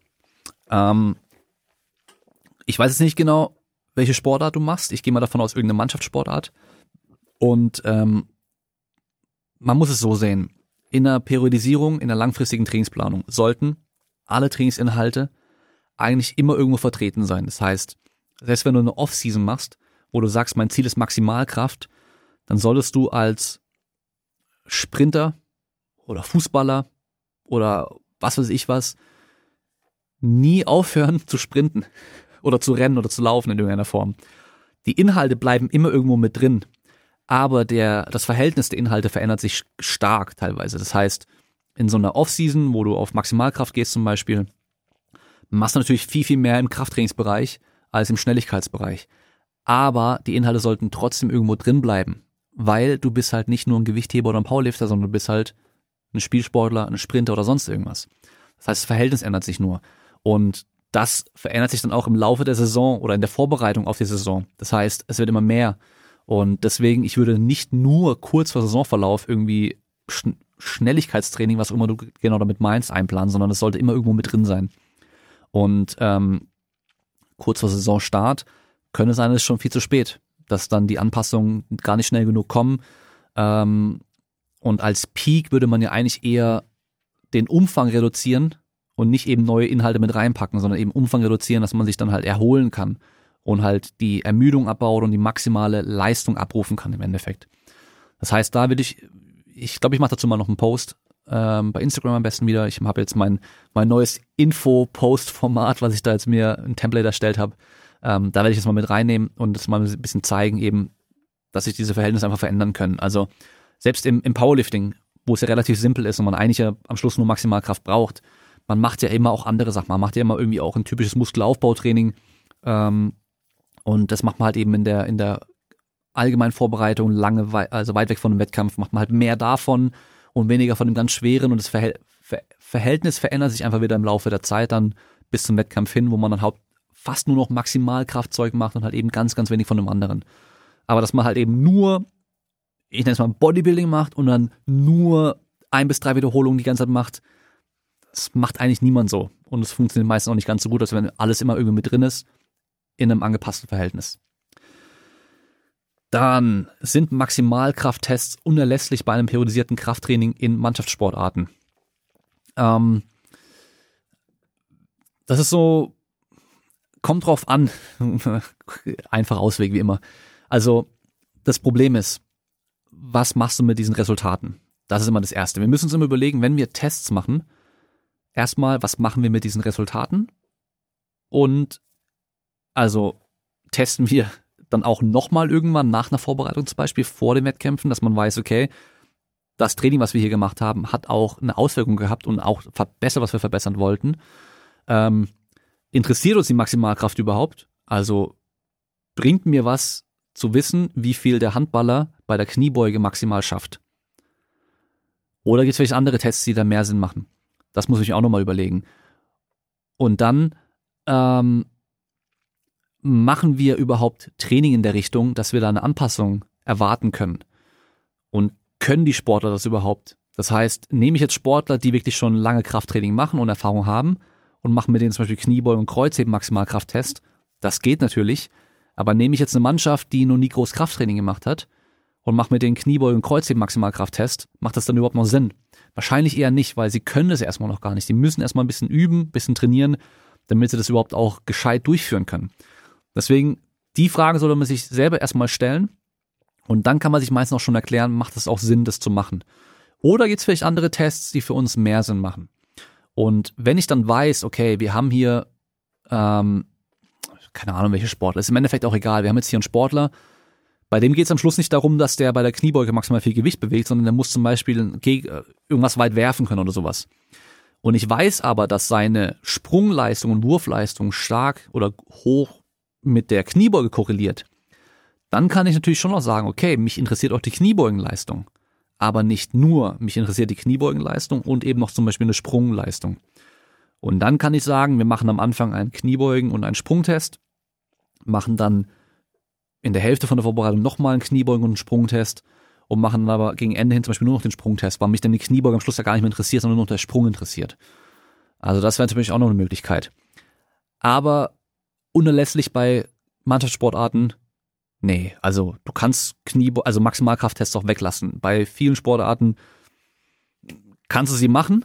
Es ist immer cool zu wissen und es ist immer gut auch die Daten zu haben, wenn du was damit anfängst. Aber es ist auf jeden Fall kein Muss. Also falls das im Endeffekt dann die Frage war. Als nächstes haben wir, muss man einen Buttwink unbedingt vermeiden und wie gehst du mit Buttwink bei deinen Athleten um? Und äh, Buttwink ist ja, wenn man bei der Kniebeuge runtergeht, dass dann irgendwann das Becken anfängt zu kippen und ähm, dann, wenn man hochgeht, wieder zurückkippt im Endeffekt.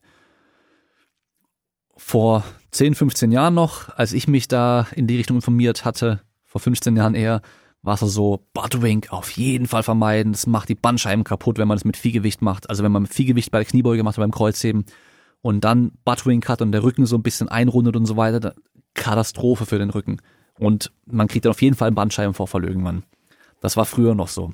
Heute weiß man, ähm, dass der Körper sehr robust ist und sehr viel aushalten kann und sich an alles anpassen kann auch.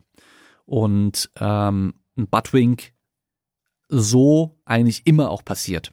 Also du kannst nicht eine tiefe Kniebeuge machen, ohne einen Buttwink in irgendeiner Form zu haben. Die Frage ist natürlich immer, wie, wie stark. Und äh, selbst wenn man jetzt auf zum Beispiel Dr. Stuart McGill hören würde, der mittlerweile, boah, der wird schon echt, äh, der wird nicht mehr so hoch angesehen in den ganzen Kreisen, ähm, was seine ganzen Rücken- und äh, Bandscheibenvorfall und Reha-Dinger und so weiter, Empfehlungen und so weiter angeht. Selbst er sagt ja schon, dass halt diese maximale Flexion, wenn dann nur kritisch ist und nicht nur eine leichte Flexion, also eine leichte Beugung der Lendenwirbelsäule. Und er ist jemand, der, der sagt, man darf den Rücken unter Belastung nicht beugen. Vor allem früher hat er das gesagt. Heute ist er, glaube ich, ein bisschen vorsichtiger mit seinen Aussagen. Aber wir wissen generell erstmal, es ist nicht schlimm. Es kann passieren. Es wird bei jedem irgendwann passieren. Dann muss man auch ein bisschen schauen, für was trainierst du. Bist du Powerlifter oder Gewichtheber, dann ist nochmal was anderes, wie wenn du zum Beispiel irgendein Sportler bist, der Krafttraining nur für seine Sportart macht. Als Powerlifter und Gewichtheber geht es darum, das maximale Gewicht zu bewegen und auch als Strongman und als Crossfitter. Das heißt, da ist es wichtig, technisch und mechanisch effizient zu sein. Und wenn da der Buttwing dazu führt, dass du eine schlechtere Position hast und weniger Spannung auf einmal hast und dann ein Gewicht nicht schaffst, dann ist der Buttwing natürlich ein Problem. Und dann kann es helfen, wenn du gegen dieses Problem angehst, vielleicht weniger Buttwing irgendwann hast, mehr Spannung halten kannst und so weiter, um dann mehr Gewicht bewegen zu können. Wenn du aber Athlet bist und deine Kniebeugen machst, damit du einfach nur stärkere Beine bekommst, dann ist die Frage, macht es den Unterschied, macht es einen Unterschied, ob du jetzt fünf Kilo mehr oder weniger bewegst bei der Kniebeuge? Wahrscheinlich nicht. Also dann, macht, dann ist der Unterschied wieder deutlich kleiner. Und dann muss man am Schluss eben einfach auch gucken, was passiert überhaupt. Hast du eine leichte ein leichtes Wegkippen nur, weil du ganz, ganz tief runtergehst und es einfach anders gar nicht mehr geht. Oder hast du zum Beispiel eine Person, die am Anfang ein starkes Hohlkreuz macht, also das Becken weit nach vorne kippt und dann beim Runtergehen eher in eine neutrale Position reingeht, dann sieht es auch, als würde sich das Becken bewegen und der Rücken abflachen. Aber es ist halt eben weit entfernt von maximale Flexion in der Lendenwirbelsäule. Das ist natürlich dann in der Regel auch kein Problem. Dann wird es wahrscheinlich auch Sinn machen, vielleicht gar nicht so stark ins Hohlkreuz reinzugehen und dafür ein bisschen mehr Spannung Rumpf aufzubauen von Anfang an. Und ähm, dann eben auch die Frage, warum passiert das? Liegt es an Beweglichkeit? Liegt es an der Spannung und der Kraft? Und es kann eben viele Faktoren haben. Ähm, wieder schwer, sage ich mal, pauschal zu sagen, ja, komplett egal, das geht natürlich nicht. Und ähm, komplett vermeiden geht natürlich auch nicht. Deswegen, es kommt wieder so ein bisschen drauf an, eben, wie stark ist es, warum passiert's und was ist der Sinn und Zweck von der Kniebeuge oder dem Kreuzheben, was du da machst. Und ähm, bei meinen Athleten, ähm, es gibt halt immer so dieses gut genug. Also die Technik, wenn du jetzt kein Kraftsportler bist, der eine, eine, eine Kraftsport, Wettkampfsportart macht, Powerlifting, Strongman, äh, Gewichtheben und so weiter, dann muss deine Technik in diesen Kraftübungen nur gut genug sein. Ausreichend und gut genug, dass du damit sinnvoll trainieren kannst und dich nicht verletzt auf Dauer. Wenn das eben nicht der Fall ist, dann versuche ich natürlich, das zu verbessern. Und es kann auch eben sein, dass halt ein extremer Buttwing da ist und die Lendenwirbelsäule komplett einrundet. Dann versuche ich natürlich auch das Problem zu beheben. Und bei einem Kraftsportler geht es am Schluss darum, maximal effizient und stabil zu sein und maximal viel Gewicht bewegen zu können. Und dann wirst du halt auch bei den krassesten Leuten sehen, dass die alle irgendwo einen Buttwing haben und es auch gar kein Problem ist. Ja, ähm, ich weiß noch ein Video damals von Eric Lillibridge, der lange in der 110 Kilo und 120 Kilo Klasse im Powerlifting Weltspitze war. Ähm, gab es mal ein Video aus dem Aufwärmbereich von der Seite gefilmt, hat man gesehen, wie er mit der leeren Stange runter ist, mit, äh, mit 70 Kilo, 120 Kilo, 170 Kilo, 220 und so weiter. Und man hat einfach gesehen, dass er halt richtig, richtig starken Buttwing hatte. Und er hat trotzdem über 400 Kilo Kniebeugen gemacht und hatte keine Probleme im Endeffekt. Ja, also man musste einfach auch ein bisschen die Angst verlieren von diesem, oh nein, äh, da bewegt sich ein bisschen was und das, meine Bandscheiben gingen kaputt. Das passiert im Endeffekt dann nicht. Ja, auch vor allem nicht so schnell. Wir machen weiter mit der nächsten Frage und zwar, warum hast du dich gegen einen Master entschieden und bereust du deine Entscheidung? Ich habe ja nur, nur einen Bachelor gemacht in Sportwissenschaft, einen Bachelor of Arts und ähm, ich habe mich damals gegen den Master entschieden, weil bei mir in Stuttgart gab es keinen Master, der mich jetzt so wirklich interessiert hatte. Ähm, und der einzige Master, der mich interessiert hätte, wäre in Köln gewesen. Ähm, das war dann der Exercise Science and Coaching, hieß er, glaube ich, damals. Und das Ding war aber, ich habe ich habe hier schon meine Connections gehabt, ich habe hier schon gearbeitet, ich habe hier schon ähm, ja einfach so mein Zeug schon gemacht und habe auch während dem Studium schon gemerkt, dass ähm, das Studium jetzt nicht unbedingt nur das vermittelt, was mich wirklich interessiert und was mich dann für meinen Job weiterbringt und es am Schluss eh an dir selbst dann auch liegt, wenn du halt diese Grundausbildung schon hast, dich weiterzubilden, weiterzuentwickeln und die Erfahrung natürlich auch immer ein wichtiger Faktor ist. Also Du kannst dir alles anlesen, was du willst.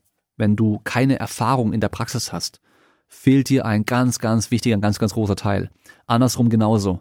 Nur Praxiserfahrung, ohne eben das ganze Grundlagenwissen und äh, das aktuelle Forschungswissen, ist auch nicht alles. Deswegen habe ich einfach gemerkt, mir fehlt auch ein bisschen was, einfach dieses Praktische und die Erfahrung.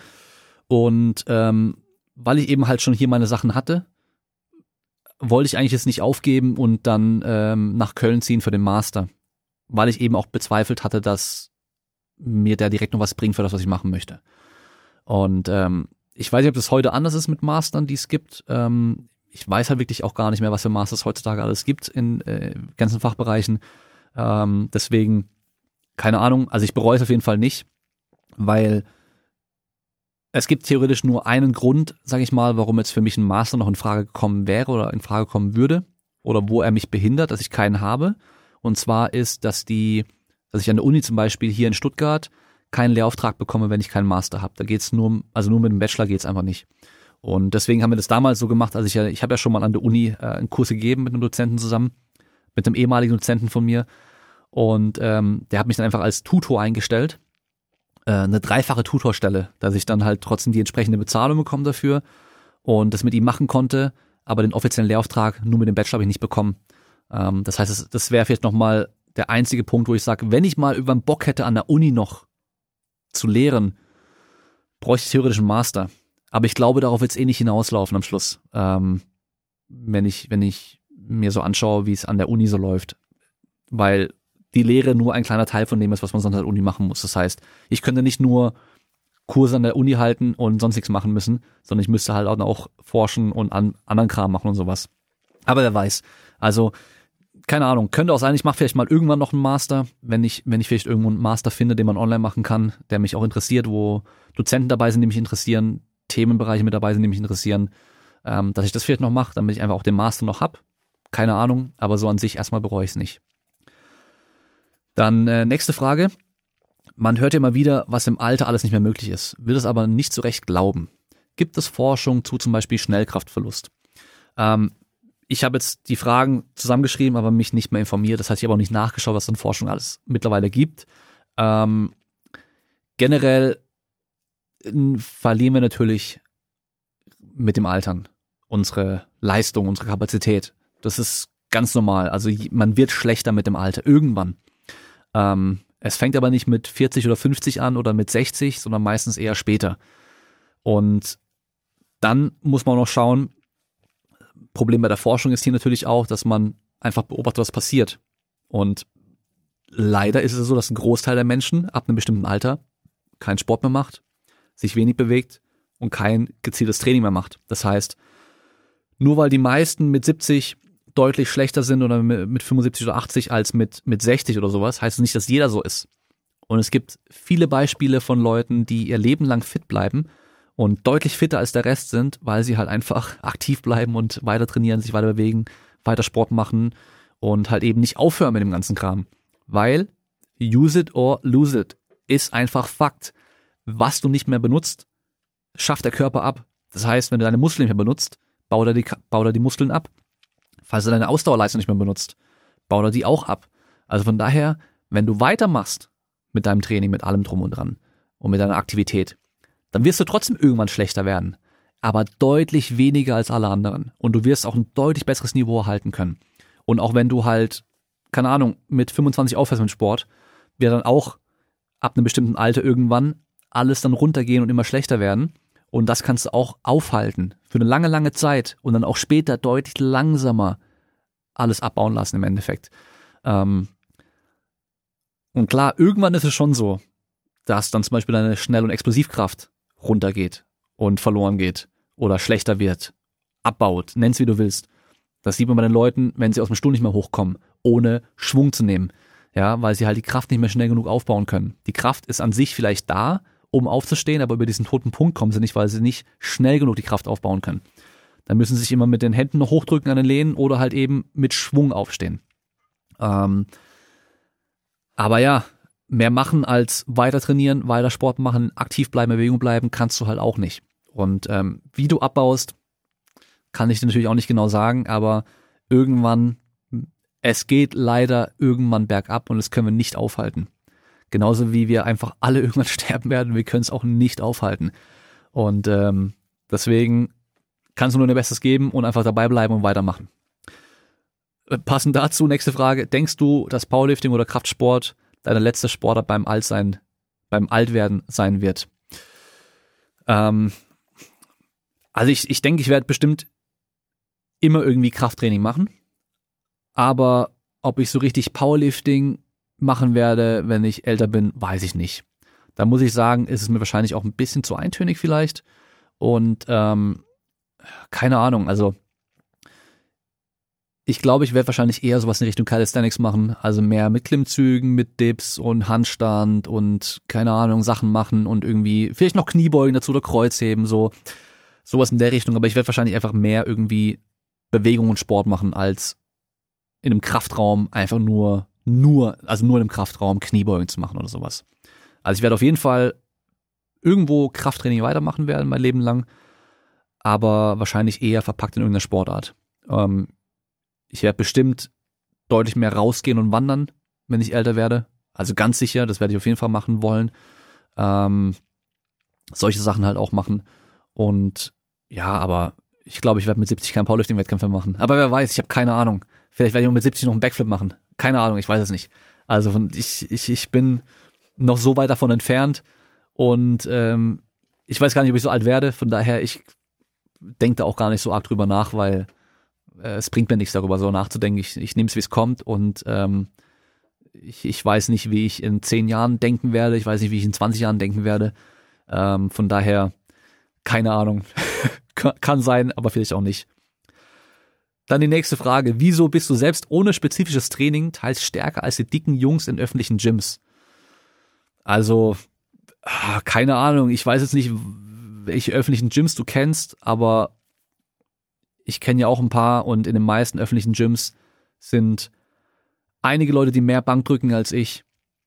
Ähm, Kniebeugen, Kreuzheben sind es wahrscheinlich nicht viele, die da mehr machen. Also so im Durchschnitt oder deutlich weniger oder ganz, ganz wenige nur. Ähm, aber ich habe das ja schon spezifisch trainiert, jahrelang, muss man ja schon sagen. Also von daher, ohne spezifisches Training stimmt nicht. Also jetzt, aktuell kann ich natürlich mit gar nicht Kniebeugen und Kreuzheben trotzdem noch irgendwie ordentlich Gewichte bewegen, so. Im, also im Verhältnis zum Durchschnitt so. Ähm, aber ich habe es natürlich jahrelang spezifisch trainiert. Man darf echt nicht vergessen, wie lange ich schon trainiere. Äh, Klar, ich hatte nicht die besten Voraussetzungen. So, mein, mein, mein Startniveau war sehr, sehr schlecht, sehr, sehr niedrig und sowas. Und ähm, dafür habe ich mich auch schon weit entwickelt, aber hätte bestimmt auch mehr sein können, wenn ich es ein bisschen besser gemacht hätte, ein bisschen konsequenter und so weiter. Ähm, aber wenn ich drüber nachdenke, ich habe, keine Ahnung, lass mich überlegen. Ich habe auf jeden Fall, ich habe glaube ich 2007 ungefähr so richtig mit dem Krafttraining angefangen und spätestens 2008 war ich so konsequent dabei mit einigermaßen sinnvollem Training. Das sind schon äh, ein paar Jahre, die ich auf dem Buckel habe. Also es sind schon irgendwie so bald 15 Jahre. Also das man, darf man nicht vernachlässigen. Ich sehe vielleicht noch jung und knackig aus, aber ich bin halt doch schon 33, bald, bald 34. Das heißt, ich habe ein paar Jahre auf dem Buckel. Und ich habe halt auch fast immer eigentlich auch Kniebeugen trainiert. Deswegen habe ich dann halt auch irgendwann 225 Kilo Kniebeuge geschafft, auch wenn ich damals mit 30 Kilo angefangen habe und nicht mal ganz runterkam und davon nur ein paar geschafft habe. Also mein, mein Ausgangsniveau war schon sehr, sehr schlecht. Dafür habe ich mich ganz gut entwickelt. Ähm, ja, ich weiß es nicht. Es gibt bestimmt in jedem öffentlichen Gym irgendwie ein, zwei Leute, die mehr beugen und mehr heben als ich. Der Durchschnitt macht auf jeden Fall weniger, das weiß ich auch. Aber ich habe schon spezifisch in der Richtung trainiert. Also mein Bankdrücken ist natürlich, natürlich, natürlich dafür trotzdem sehr schlecht, aber äh, so ist es halt auch. Und ähm, da merkt man ja auch, dass viele dann in die Richtung eher spezifisch trainieren, weil sie halt sehr viel Bankdrücken machen in den Fitnessstudios und da halt auch viele sind, die halt 140, 150 plus drücken oder halt auch einfach 100 auf Wiederholungen ballern ohne Ende so. Ähm, das kann ich dann nicht. Und man merkt bei mir zum Beispiel auch, dass ich halt so, so Arme und sowas speziell nie trainiert habe. Also ich kann ganz wenig nur so Curlen und so. Wenn ich so Kurzhandel-Curls mache oder sowas oder Langhandel-Curls, da bin ich echt schlecht drin. Also da bin ich richtig, richtig schlecht drin. Und da merkst du auch den Unterschied. Gehst ins Fitnessstudio, die meisten Jungs dort und auch einige Mädels, die stehen halt fast jedes Training vorm Spiegel bei den Kurzhanteln und machen ihre Curls. Und äh, da merkt man halt, dass sie da einfach auch viel mehr drauf haben. Und liegt wahrscheinlich daran, dass sie halt deutlich weniger Kniebeugen trainieren und es nur so halbherzig machen. Ähm, ja, und ich bin da halt auch eigentlich echt, muss ich sagen, nur nur in der Kniebeuge im Kreuzheben wirklich so einigermaßen stark. In den meisten anderen Sachen bin ich auch echt nicht so stark, weil ich die halt dann auch nie so richtig trainiert habe oder, oder deutlich weniger trainiert habe. Ja. Dann äh, hast du konsequent im Überschuss gegessen oder bist du im Laufe der Zeit stärker geworden, ohne großartig aufs Essen zu achten? Also ich habe jetzt gerade schon gesagt, dass ich ja relativ schwach angefangen habe und ich habe auch sehr, sehr dünn angefangen. Also 1,90 und 64 Kilo war mein Startgewicht. Und ähm, am Anfang habe ich trainiert, trainiert, trainiert, auch irgendwie jeden Tag trainiert und alle möglichen Pläne ausprobiert und es ging halt gar nichts. ich habe kaum Muskeln aufgebaut und bin auch nicht wirklich stärker geworden oder ganz wenig stärker geworden, äh, bis ich mal gemerkt habe, so okay, ich zähle mal Kalorien und äh, war dann überrascht, wie wenig ich doch am Schluss gegessen habe, ähm, weil ich das war wirklich so klassisch das typische, oh, ich esse schon viel, ich esse voll viel und ich kann nicht zunehmen aber halt nur hier und da mal esse ich mal viel und dann esse ich dafür an den anderen Mahlzeiten wieder weniger und äh, vergesse mal zu essen und sowas. Ähm, wirklich der klassische Hardgainer so. Und es ist bei den meisten so, die halt sagen, sie essen voll viel und können nicht zunehmen. Und dann habe ich wirklich Kalorien gezählt und dann habe ich eine Zeit lang echt 5000 Kalorien jeden Tag gegessen. Und ähm, dann ging es voran. also die 5000 waren nicht am Anfang, die waren dann erst ein bisschen später so, aber die habe ich echt eine Zeit lang richtig konsequent jeden Tag gegessen. Und da ging es dann auch ab mit dem Training. Also meine Mutter hat mich dann auch irgendwann mal gefragt, ob ich irgendwas nehmen würde, also irgendwelche, irgendwelche Steroide nehmen würde, weil ich dann echt schnell zugelegt habe und auch echt am Anfang nur Muskelmasse. Aber klar, mein Körper war so, ja, unterernährt will ich es nicht nennen, aber der war halt so auf, äh, auf Mangelware, also, ah, wie soll ich das sagen, der war halt so auf Minimalniveau unterwegs, der wollte einfach nur alles, was kam, irgendwie reinpacken und aufbauen erstmal, weil halt, ich habe, ich habe jeden Tag Sport gemacht damals. Ich habe jeden Tag Sport gemacht, ich habe jeden Tag getrickt, teilweise mehrere Stunden und dann eben im Krafttraining noch angefangen, das auch noch jeden Tag dann gemacht und sowas. Das heißt, mein, mein, mein Körper war, der wollte alles, was an Nahrung reinkam, direkt umsetzen und der hatte ge, ge, gewusst, ich brauche Muskelmasse, ich, ich brauche mehr hier, ich, ich, bin, ich, ich, ich bin am Limit, ich, ich bin auf mit minimal Nahrung unterwegs und ich bin am Limit so. Ja, das habe ich schon recht lange durchgezogen und damit ging es auch am besten und ich würde schon sagen, die Phasen, wo ich aufs Essen gar nicht mehr geachtet habe und vielleicht mal weniger gegessen habe und sowas, ging es natürlich mit der Kraft auch ein bisschen schlechter oder auch mit Muskelaufbau vor allem schlechter voran, ja. Ähm, also macht schon was aus. Äh, Überschuss war ich auf jeden Fall lange, weil ich halt auch immer konsequent dann zugenommen habe, die ganze Zeit lang. Ähm, aber ich habe dann auch recht lange meine Kraft, mein Gewicht gehalten und ich habe jetzt auch die letzten Jahre mein Gewicht eigentlich gut. Ich habe dann noch mal ein bisschen zugenommen und sowas, aber das war jetzt nicht mehr groß Muskelmasse. Es war dann mehr auch wieder Fett, weil man halt dann doch hier im Büro mehr rumhockt und generell weniger macht und sowas als, als früher, wo man jeden Tag einfach nur draußen war und so. Ähm, aber ich habe jetzt so lange, lange, lange mein Gewicht einfach nicht mehr irgendwie deutlich erhöht oder sowas und trotzdem nochmal stärker geworden. Ähm, das heißt, ja, man kann natürlich schon sehr viel machen mit beim gleichen Körpergewicht, aber es fällt einem schon einfacher, stärker zu werden, wenn man halt im Körpergewicht auch ein bisschen hochgeht. Äh, parallel, also gleichzeitig noch, ja. Dann haben wir die Frage, Gibt es eine Sportart, aus der du gerne einen Spitzenathleten trainieren würdest? Ich muss sagen, mir fällt pauschal gerade keine ein, wo ich sag so, da hätte ich richtig Bock drauf. Mir fällt gerade wirklich spontan keine ein. Ähm, ich klar würde ich gerne noch irgendwie einen anderen Spitzenathleten trainieren. Ähm, ist natürlich auch mal eine Zeitfrage, weil da ist natürlich immer auch ein bisschen mehr Zeitinvestment äh, nötig. Ob das irgendwie passen würde, keine Ahnung. Ähm, es würde wahrscheinlich passen, wenn es ordentlich bezahlt wäre. das ist immer das Problem. Also man könnte ja, ich müsste ja viele Sachen nicht mehr machen, sage ich mal, wenn wenn ähm, die Traumvorstellung wäre, man hat einfach nur ein paar Athleten und man wird dafür einfach ordentlich bezahlt, dass man keinen anderen Kram mehr machen müsste. So, das wäre natürlich so das Optimum. Aber jetzt äh, eine Sportart, wo ich sage, da habe ich richtig richtig Bock drauf. Jede Sportart ist irgendwie cool und äh, jede Sportart ist eine Herausforderung weil ähm, bei jeder Sportart irgendwie was anderes gefragt ist und auch eine andere Mischung aus verschiedenen Qualitäten gefragt ist und deswegen ist eigentlich alles irgendwie cool. Ich muss natürlich aber auch sagen, ähm, einen reinen Triathleten oder Marathonläufer voll zu coachen wäre nichts für mich, weil das ist, ist einfach nicht meins. Äh, es müsste schon irgendwie was sein, wo es um Kraft, Schnelligkeit, Explosivität, Power, irgendwie sowas in der Richtung geht. Dass es halt für mich passt, ja. Dann haben wir hier die Frage, was motiviert dich jeden Tag aufzustehen und dein Bestes zu geben? Ähm, ja, das ist, das ist so eine Frage, ist schwer zu beantworten, weil vieles macht man einfach, weil man es macht, weil es Gewohnheit auch ist. Ähm, mein größter Motivator natürlich insgesamt auf jeden Fall mein Sohn. Das war 2018 habe ich mit dem Podcast angefangen. Das war im Februar, wo die erste Folge rauskam. Und im Mai ist mein Sohn geboren. Und ähm, wir haben im Dezember 2017 erfahren, dass meine Freundin schwanger ist. Und das war so ein Tritt in den Arsch so irgendwie, weil davor war man noch so ein bisschen, ja, so ein junger Typ einfach. Ja, ganz jung vielleicht auch nicht mehr, aber trotzdem halt noch ein junger Typ und konnte von einem Tag in den nächsten leben. Man hat noch nicht wirklich gespart oder sowas und ja, also so, man kam gut über die Runden, es hat alles gepasst so hat sich aber noch keine Gedanken über die Zukunft gemacht und so weiter. Und dann kam auf einmal das, so okay, wir kriegen ein Kind und äh, Verantwortung. Auf einmal kam richtig viel Verantwortung dazu. Und auf einmal denkt man so ein bisschen so, okay, also ich kann, ich kann so nicht weitermachen, dass ich einfach nur so hier ein bisschen Geld verdienen und ein bisschen arbeite und viel chill und keine Ahnung was und so. Das, das, das reicht irgendwie nicht so. Ähm, und das war dann eben so auch so dieser Arschtritt. Okay, jetzt, ah, jetzt, ich, jetzt muss ich mir irgendwas suchen, ich muss durchziehen so.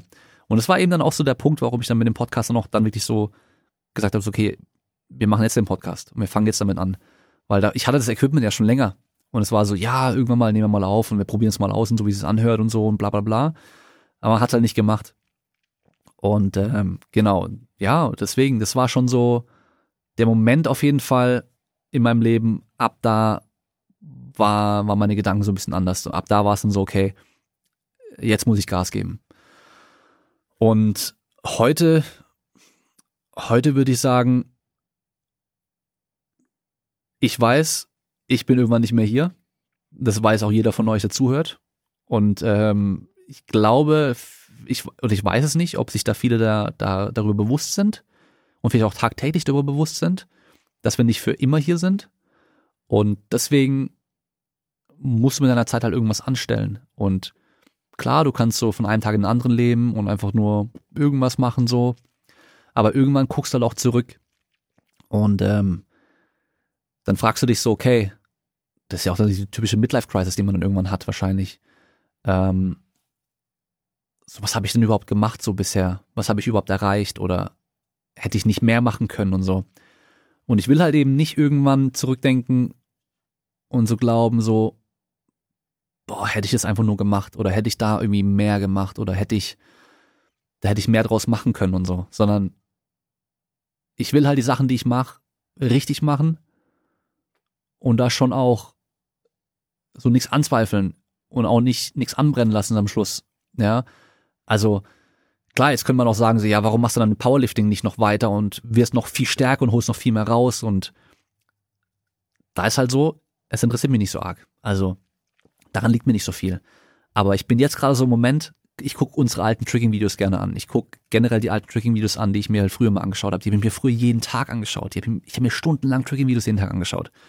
Und die gucke ich mir jetzt gerade wieder an und ich komme dann so in dieses ganze Gefühl von damals wieder rein, durch die Musik, durch die Videos und alles. Und ich habe irgendwann damit aufgehört, mit dem Tricken auch. Und damals dachte ich, ich werde niemals damit aufhören. Das wird für mein Leben lang wird das so das Ding in meinem Leben sein.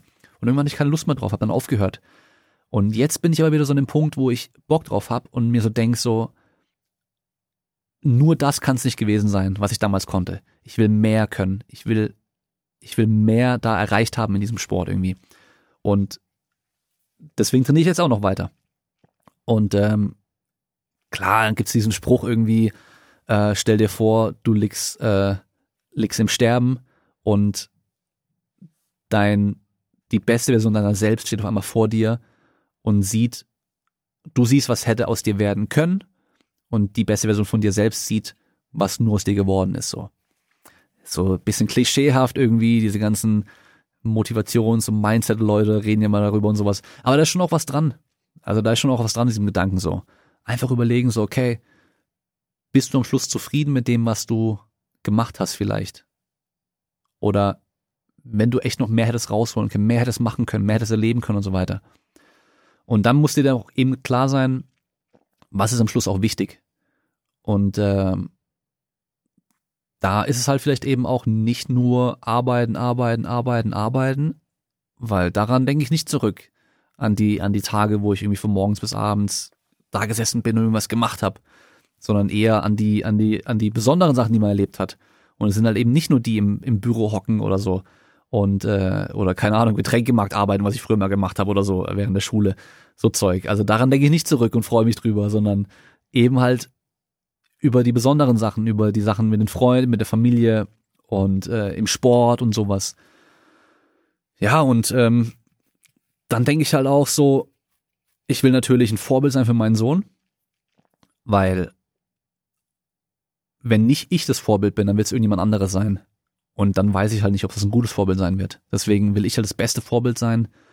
Und ich sehe jetzt auch schon, wie er mich nachahmt und wie er weil ich Sachen mache, will er die auch machen und sowas. Und ich dränge ja nicht dazu. Ich sage ja nicht, hey, komm trainieren oder sowas, sondern er will mit mir trainieren kommen. Und ich muss immer eher sagen, so, ja, aber du musst in den Kindergarten. ich, ich muss in Kraftraum arbeiten und ich trainiere später irgendwann und du musst halt in den Kindergarten gehen, so. Ähm, das heißt, da will ich halt auch natürlich ein cooles Vorbild sein, ein gutes Vorbild sein. Und ähm, das, also das ist natürlich das Größte überhaupt so. Und halt sicherstellen können, dass ich halt für meine Familie lange da sein kann und äh, äh, wie sagt man, äh, eine Hilfe sein oder für meine Familie, Familie sorgen kann irgendwie. Also weißt du, es gibt ja Leute, die verdienen zwar vielleicht einen Arsch voll Kohle, aber ihre Gesundheit geht halt den Bach runter dadurch, weil sie halt nur am Arbeiten sind und nichts anderes machen und sowas. Kein Sport machen, sich nicht bewegen, sich nicht gesund ernähren und, und halt nur Stress, Stress, Stress haben und sowas. Und dann ist halt eben auch die Frage, okay, dann, du schäferst zwar Geld an, schön und gut, aber wenn du halt mit 50 dann irgendwie gar nicht mehr machen kannst, so, dann, dann nützt du der Familie halt auch nichts mehr so. Das ist halt auch nochmal so ein Ding. Und man, man darf natürlich als auch nicht denken, dass ich oder irgendwelche anderen Leute, die man vielleicht auf Social Media auch sieht, alles voll im Griff haben und voll durchziehen und hier voll grinden und Hustle Mindset und Embrace the Grind und was weiß ich was und so. Ähm, ich habe genauso Durchhänger wie jeder andere auch. Also die, die letzten Wochen waren bei mir zum Beispiel so ein Durchhänger. Also ich war zwar teilweise auch lange hier und musste eigentlich arbeiten und sowas und und ich ich habe oder ich habe so viel ich habe in meinem Kopf noch so viele Sachen auch auf meiner Liste, die ich habe. Ich habe noch so viele Sachen, die ich noch machen will und und machen muss. Aber ich hatte einfach so einen Durchhänger und das ist auch komplett normal und ähm, das ist auch ganz ganz normal und auch menschlich und man muss sich da auch bewusst werden, dass es dann auch nicht schlimm ist, sowas mal zu haben und es auch einfach akzeptieren. Man kann sich zwar natürlich zwingen und es funktioniert auch zum gewissen Grad, dass man sich zwingt, dann trotzdem seine Sachen zu machen. Und klar, deine, deine Sachen, die du machen musst, die machst du natürlich trotzdem, aber halt alles, was extra noch gehen würde, ähm, ist dann auch nicht schlimm, weil das ist auch ganz normal und es ist auch wichtig, dass man es auch mal hat und auch immer diese Pause auch hat. Das ist nämlich da auch genauso wie, ähm, wie beim Training. Du kannst eine Zeit lang kannst du voll Gas geben und da funktioniert es auch gut, dann bringst du auch die Leistung und dann brauchst du wieder Phasen, wo du mal einen Schritt zurückgehst und mal ein bisschen weniger machst. Und ähm, jetzt habe ich das Gefühl, jetzt komme ich gerade wieder so eine Phase rein, wo ich wieder mehr Gas geben kann, wieder mehr machen kann und ähm, einfach auch diese Motivation von mir aus an sich wieder ein bisschen mehr da ist und ähm, das auch besser funktioniert und ich mehr Leistung bringe. Also auch hier oben drin. Es ist ja nicht nur ist ja nicht nur irgendwie fit sein körperlich und so, das ist ja auch hier oben drin. Also nicht nur da hocken und die Sachen machen, sondern auch gut zu machen. Und ähm, ja, manchmal merkst du halt auch, du, keine Ahnung, du, du willst noch ein paar Studien lesen und die zusammenschreiben und sowas. Und du merkst halt irgendwie, du liest und du weißt gar nicht, was du gerade gelesen hast, so. Dann lass es auch lieber. Es funktioniert dann gerade nicht. Und dann, äh, es kommt mir eine Zeit lang, wo das wieder besser funktioniert. Also, weil ja, man sieht ja halt immer viel so auf äh, Social Media, Leute, die irgendwelche Vlogs machen und so, die reden ja alle immer davon, so, sie haben so zu viel zu tun und die machen so viel. Am Schluss macht das keiner. Es gibt schon Leute, die mehr arbeiten als andere, aber am Schluss hat jeder diese Phasen, wo halt einfach nichts geht, wo man auch keinen Bock drauf hat und sowas. Und das ist auch ganz normal. Ähm, aber wie bin ich jetzt überhaupt drauf gekommen? Was motiviert mich jeden Tag aufzustehen und mein Bestes zu geben? Ähm, am Schluss ist es auch Stolz. Ja, also man, man ist halt nicht stolz drauf, wenn man, wenn man, wenn man aufsteht und halt eben nicht sein Bestes gibt. Deswegen, es gibt am, am Schluss auch gar keine andere Option irgendwo. Und das Wichtige ist halt, dass man sich darüber im Klaren ist, wofür man sein Bestes gibt und in welchem Bereich man sein Bestes gibt. Und ähm, das kann halt bei jemandem die Arbeit sein, bei jemand anderem das Hobby, bei jemand anderem der Sport oder nur ein Teil in dem Sport. Deswegen ähm, kann man das auch nicht bewerten, was andere machen, weil denen ist was ganz anderes wichtig wie dir. Also wenn ein Bodybuilder meine Trainingsvideos sieht, dann denkt er halt auch so, Alter, das ist für ein Lappen so. Der gibt ja gar nicht sein Bestes. Aber mir geht's halt nicht darum, irgendwie auszusehen wie ein Bodybuilder oder Bodybuilding zu machen. Mir geht's um was anderes. Deswegen kann man es auch mal schlecht bewerten. Aber gut. Wir gehen mal zur nächsten Frage über. Und zwar, wie fange ich nach einer Verletzungspause durch Schienbeinkantensyndrom wieder mit Sprinttraining an? Ähm, dazu werde ich auch einen Infopost machen, weil ich habe, ich habe, wie ihr schon merkt, ich habe meine Liste mit allen möglichen Themen, zu denen ich einen Post machen will und es eben mal so ganz grob erklären möchte. Und es ist relativ simpel, relativ easy. Äh, vielleicht nochmal den Podcast mit Jan Schröder anhören, der vor ein paar Wochen erst rauskam. Äh, da haben wir ja auch über Return to Sports und Return to Play und sowas gesprochen. Und ähm, hier ist es halt so, klar, du hast dann vielleicht mit dem Sprinten, mit dem Laufen komplett oder Joggen halt komplett aufgehört bei deinem Schienbeinkantensyndrom, hast dann das langsam wieder auftrainiert und jetzt geht es darum, du bist an einem Punkt, wo Alltag und Krafttraining funktioniert, aber Vollgas Sprinten noch nicht funktioniert. Und jetzt ist die Frage, wie kommst du von dem Punkt Alltag funktioniert zu dem Punkt, ich kann wieder Vollgas sprinten und ich merke davon nichts mehr. Relativ simpel. Schritt für Schritt langsam darauf hintrainieren, langsam Belastung steigern, langsam Umfang steigern, bis du da wieder bist. So einfach ist Reha im Endeffekt. Ja, also langsam die Belastung wieder reinbringen, antesten, schauen, wie es funktioniert und dann einfach Schritt für Schritt erhöhen, immer wieder drauf schauen, wie reagiert dein Körper, wie funktioniert's, wenn es geht, dann wieder ein bisschen mehr machen und nicht von heute auf morgen mehr machen, sondern innerhalb von ein paar Wochen ist es ge geplant, ja, also nicht von innerhalb von einer Woche von 0 auf 100 gehen, sondern innerhalb von ein paar Wochen, von ein paar Monaten vielleicht sogar, je nachdem, was du halt eben hattest und wie, wie, wie krass das äh, Schiemann-Syndrom war. So einfach ist theoretisch Reha. Die nächste Frage, habe im Moment auch Jumpers nie vom Basketball. Wie stehst du zu entzündungshemmenden Salben bei Problemen zu Muskeln und Sehnen? Ähm, erster Punkt, der hier wichtig ist, Entzündung ist pauschal nichts Schlechtes. Entzündungen sind ein wichtiger Teil von, ähm, von Heilung und Anpassung. Das heißt, wenn du deine Entzündung im Körper durch irgendwelche Medikamente immer extrem runterdrückst, wird dein Körper nicht richtig heilen und sich anpassen können. Das erste. Dann, bei den ganzen Salben ist das Problem, dass, wenn man die auf die Haut schmiert, davon nicht viel ankommt. Und dann bei diesen ganzen Sachen, die man oral einnimmt, bis auf ein paar verschiedene, zum Beispiel Diclofenac ist anscheinend nicht so, ähm, aber generell ist es so, es wirkt halt im ganzen Körper und nicht nur da, wo es halt wirken sollte vielleicht. Und dann ist eben die Frage, macht es überhaupt Sinn, Entzündung zu hemmen? Äh, in dem Fall auf keinen Fall. Wir wollen die Entzündung haben, weil die ist wichtig für die Heilung und für die Anpassung. Also generell rate ich davon ab weil es macht in den meisten Fällen eigentlich gar keinen Sinn. Und wir haben noch ein paar Fragen. Die nächste ist, glaubst du, dass in einigen Jahren sich die Prinzipien des Krafttrainings ändern? Ähm, nee, glaube ich nicht. Also ich glaube, wir sind jetzt schon in dem Feld der Sportwissenschaft und Trainingswissenschaft so weit, dass wir die Grundlagen relativ gut verstanden haben und wirklich auch relativ gut wissen, was wie, warum funktioniert. Kleinigkeiten werden sich natürlich nochmal ein bisschen ändern oder anpassen oder verbessern oder sonst irgendwas. Aber die Prinzipien an sich, die werden sich nicht mehr ändern. Also äh, progressive Belastungssteigerung wird immer der Hauptfaktor sein, wenn's, was ein Training betrifft im Endeffekt, ja. Also von daher, da wird sich nicht viel ändern. Weil rückblickend wissen wir halt auch, das war auch schon immer so und ähm, das Feld ist jetzt schon so weit, dass wir das einfach auch gut wissen. Dann, wie schwer wird es für Vereine, ihren Sportbetrieb wieder hochzufahren? Werden die Mitglieder wieder von der Couch zurückkehren? Haben Home Gyms den Fitnessstudios die ambitionierten Lifterfirma geklaut. Und wenn du ein Gym, Sportzentrum oder Verein leiten müsstest und Geld da wäre, was würdest du machen, um eine Sportler zu hypen nach der Pandemie? Ähm, okay, also erstmal zu den Vereinen. So gut wie alle Vereine haben ja relativ gut weitermachen können mit ihrem Betrieb. Ähm, es gab phasenweise komplette Pausen natürlich. Äh, ich weiß von vielen Vereinen, dass die weiterhin ihr Sportangebot irgendwie online angeboten haben, so gut wie es ging, dass dann die, also ich habe da selber auch bei meiner Freundin dann geholfen gehabt, äh, mit Videos zum Beispiel, dass dann die Trainer ähm, eine Stunde im Endeffekt dann alleine mit uns aufgenommen haben, damit die Leute sich das online angucken konnten, mitmachen konnten und so weiter.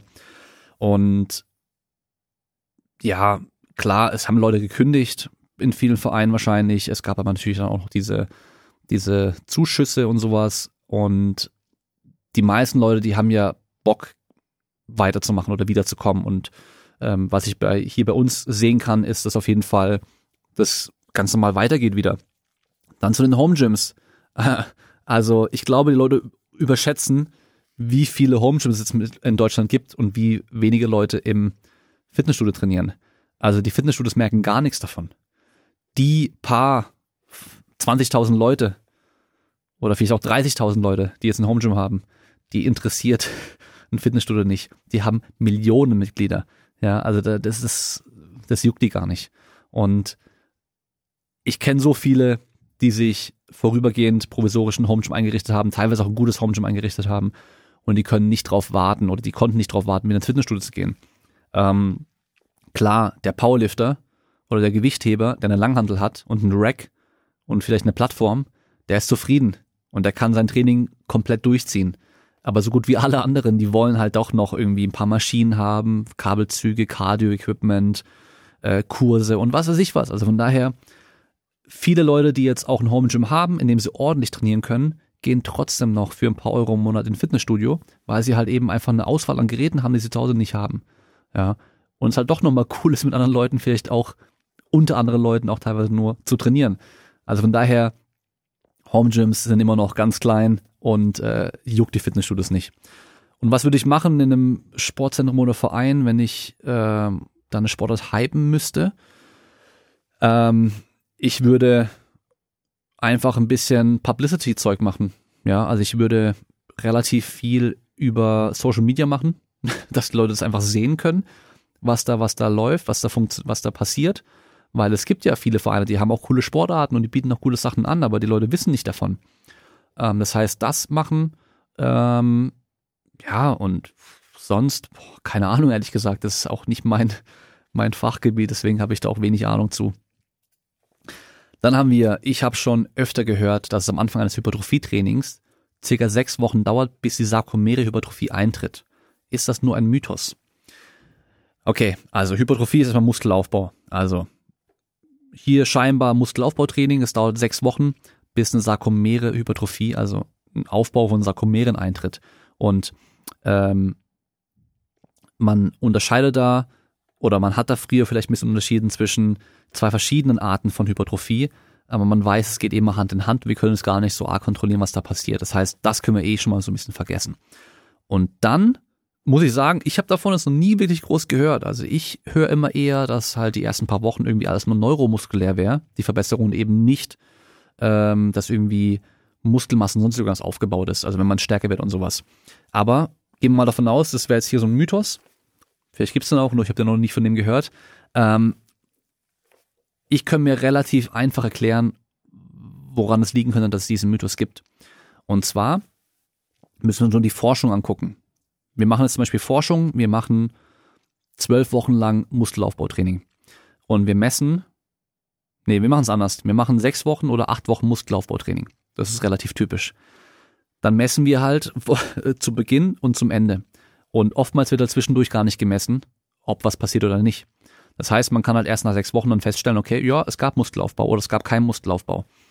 Dann, selbst wenn wir zum Beispiel ähm, jede Woche messen und wir haben eine Kontrollgruppe, da muss der Unterschied zwischen diesen zwei Gruppen so groß sein, also der muss dann relativ groß sein, damit man auch davon ausgehen kann, durch das Training, was wir gemacht haben, ist dieser Unterschied da und das ist nicht nur zufällig. Das heißt, wenn die, wenn diese Verbesserungen nur ganz, ganz klein sind, dann sind die nicht groß genug, dass wir ein signifikantes Ergebnis haben. Und da ist noch ganz wichtig, je kleiner die Stichprobe ist, also je weniger Leute bei dieser Studie mitmachen, desto größer müssen die Unterschiede sein, damit wir davon ausgehen können, dass es kein Zufall, keine zufällige Varianz der Testergebnisse hier. Das heißt, wenn wir jetzt zum Beispiel ähm, Hypertrophietraining machen würden über 16 Wochen und wir würden jede Woche den Muskelaufbau testen oder messen, nächstes Problem, die Messmethoden, die wir haben, sind nicht so sehr genau, die meisten. Also Ultraschall und so weiter sind nicht so genau. Und dann zum Beispiel MRTs zu machen und das selber einzuzeichnen und sowas ist sehr, sehr aufwendig. Ähm, das, der nächste Punkt, ähm, selbst wenn wir komplett genau messen könnten und wir würden jede Woche messen und wir würden 10.000 Leute nehmen in eine Gruppe und 10.000 Leute in eine andere Gruppe, dann könnten wir wahrscheinlich schon relativ schnell feststellen, dass auch nach, in Woche eins direkt schon was passiert, muskulär. Aber ähm, das werden wahrscheinlich die Gründe sein, dass halt die Unterschiede am Anfang so klein sind und es halt erst nach eben sechs Wochen oder oftmals auch erst nach sechs Wochen gemessen wird überhaupt bei den Studien, dass wir da sicher davon ausgehen können, okay, nach sechs Wochen haben wir auf jeden Fall einen Muskelaufbau da. Davor messen wir es erst gar nicht oder sind die Unterschiede noch so klein, dass wir nicht davon ausgehen können, es ist sicher durch das Training zum Beispiel. Ähm, aber ich sag mal so, generell ist es wieder so eine Sache, für die Praxis relativ egal, wir wissen, dass Muskelaufbau durch Training stattfindet. Wie und wann ist an sich relativ egal. Also von daher ähm, einfach trainieren und äh, dich nicht, äh, dir keine Gedanken darüber machen, ist es jetzt Sarkomere-Hypertrophie oder nicht. Ähm, am Schluss hast du nach ein paar Wochen oder nach ein paar Monaten, nach ein paar Jahren sowieso Hypertrophie Und ähm, was in den ersten paar Wochen passiert, ist doch da relativ egal eigentlich. Ähm, aber ich glaube, deine Frage war nämlich noch, ob, ähm, ob das nämlich jetzt nach einem langen D-Training dann auch wieder der Fall wäre. Ähm, aber wie gesagt, ich gehe davon aus, es liegt einfach an der Art der Forschung, ähm, dass wir nicht direkt sagen können, vielleicht, dass nach Woche eins schon was statt passiert. Und da muss man natürlich auch sagen, ähm, wenn wir rein von diesem uns rein anschauen, wie so Adaption funktioniert, ein Reiz äh, führt natürlich zu einer minimalen Anpassung, wenn überhaupt. Wenn der regelmäßig kommt, dann kommt auch die Anpassung auf jeden Fall dazu. Das heißt, es kann natürlich auch sein, dass halt in den ersten paar Trainingseinheiten noch nicht viel passiert und erst dann auf Dauer durch diesen ganzen Umfang an Belastung über den langen Zeitraum genug Störung von dieser Homöostase da ist, dass dann auch der Körper sich wirklich auch anpasst. Ähm, ja, aber ähm, ja, mehr kann ich dir dazu eigentlich gar nicht sagen. Hab da jetzt auch in die Forschung in letzter Zeit nicht reingeschaut. Dann haben wir eine Frage zu, ähm, zu was ähnlichem fast schon. Und zwar befinde mich im letzten Trainingsblock. Vier Wochen lang, zwei schwere Wochen, davon eine Boxschwer, wo PRs gesetzt werden, also persönliche Bestleistung gesetzt werden, eine leichtere Woche und die letzte Woche ganz, ganz leicht mit Wettkampf.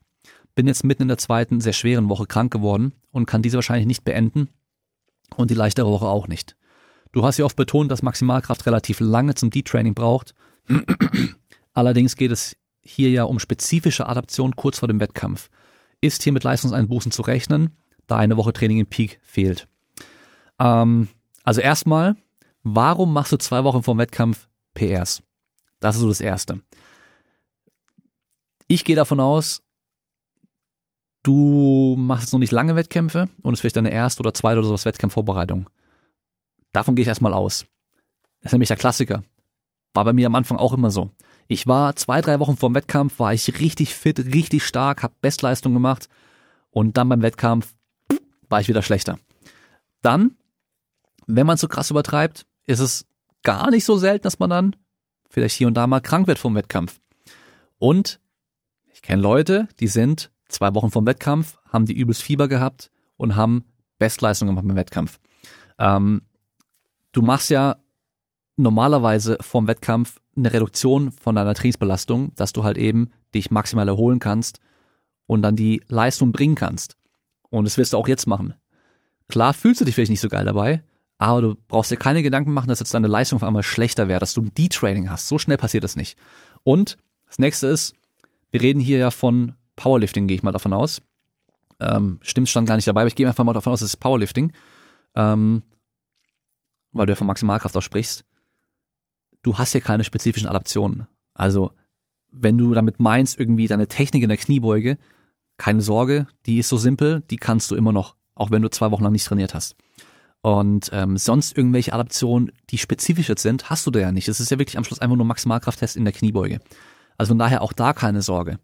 Und wie gesagt, wahrscheinlich hättest du diese PRs gar nicht machen sollen. Du hättest halt diese zwei Wochen schon nochmal richtig trainieren sollen. Aber PRs, warum, ist die Frage. Und heb dir das lieber auf eben für den Wettkampf. Und äh, ja, also mach dir keine Sorgen, es wird wahrscheinlich schon alles hinhauen. Guck, dass du wieder gesund wirst und ähm, dann wird es auch schon laufen. Drei Fragen haben wir noch. Welchen Fitness-Tracker kannst du empfehlen oder Fitnessuhr? Keinen. Also ganz ehrlich, ähm, ich bin von den Dingen immer noch nicht überzeugt, ich bin kein Fan. Selbst wenn der ein oder andere davon äh, irgendwie relativ gut Impuls messen kann mittlerweile oder auch deine generelle Aktivität und so weiter, frage ich mich immer, warum willst du das alles wissen? Weil das ist immer irgendwo irgendwas, was dir einfach nochmal Stress macht. Ja. Auch wenn ich jemand bin, der sich nicht wirklich davon groß stressen lässt, am Anfang hast du diesen Faktor, okay, oh, ich kann meine Schritte auf einmal messen und ähm, ja, boah, ich muss noch ein paar Schritte machen, dann habe ich 10.000, dann mache ich das auch. Aber nach zwei Wochen guckst du da eh nicht mehr drauf. Und äh, viele haben das Problem, dass sie dann halt immer sehen, boah, ich habe jetzt irgendwie an sechs von sieben Tagen mein Ziel nicht erreicht und teilweise habe ich nur die Hälfte erreicht von meinem Ziel an Schritten und äh, fühlen sich schlecht dadurch. Und schlecht fühlen ist generell nicht gut. also von daher, nee, die meisten Dinge sind eh nicht so genau. Ähm, Schlaftracken sowieso nicht. Also wirklich bitte nicht bei euren komischen Smartwatches und äh, Ringen und sonst irgendwas auf eure Schlafqualität und sonst irgendwas achten. Es ist nicht genau.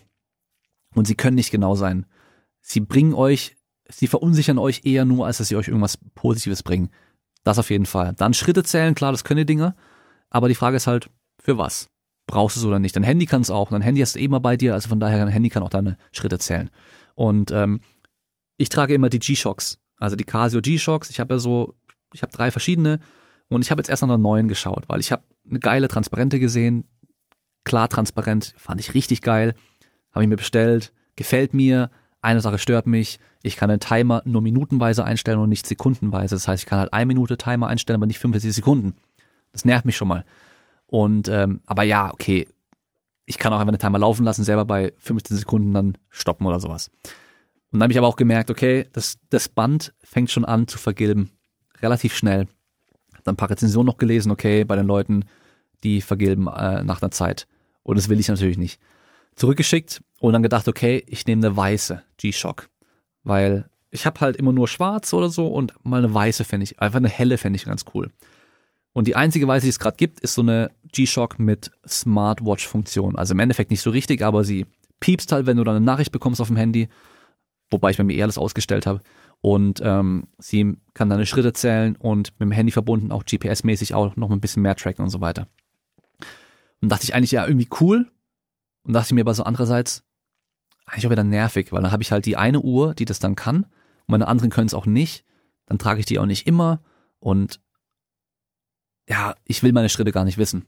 Also ich will einfach gar nicht wissen, wie viele Schritte ich mache, weil ich weiß, es ist eh okay, so viele Schritte wie ich mache und ähm, es bringt mir halt auch nichts, wenn ich es weiß, weil ich würde deswegen jetzt auch nichts ändern.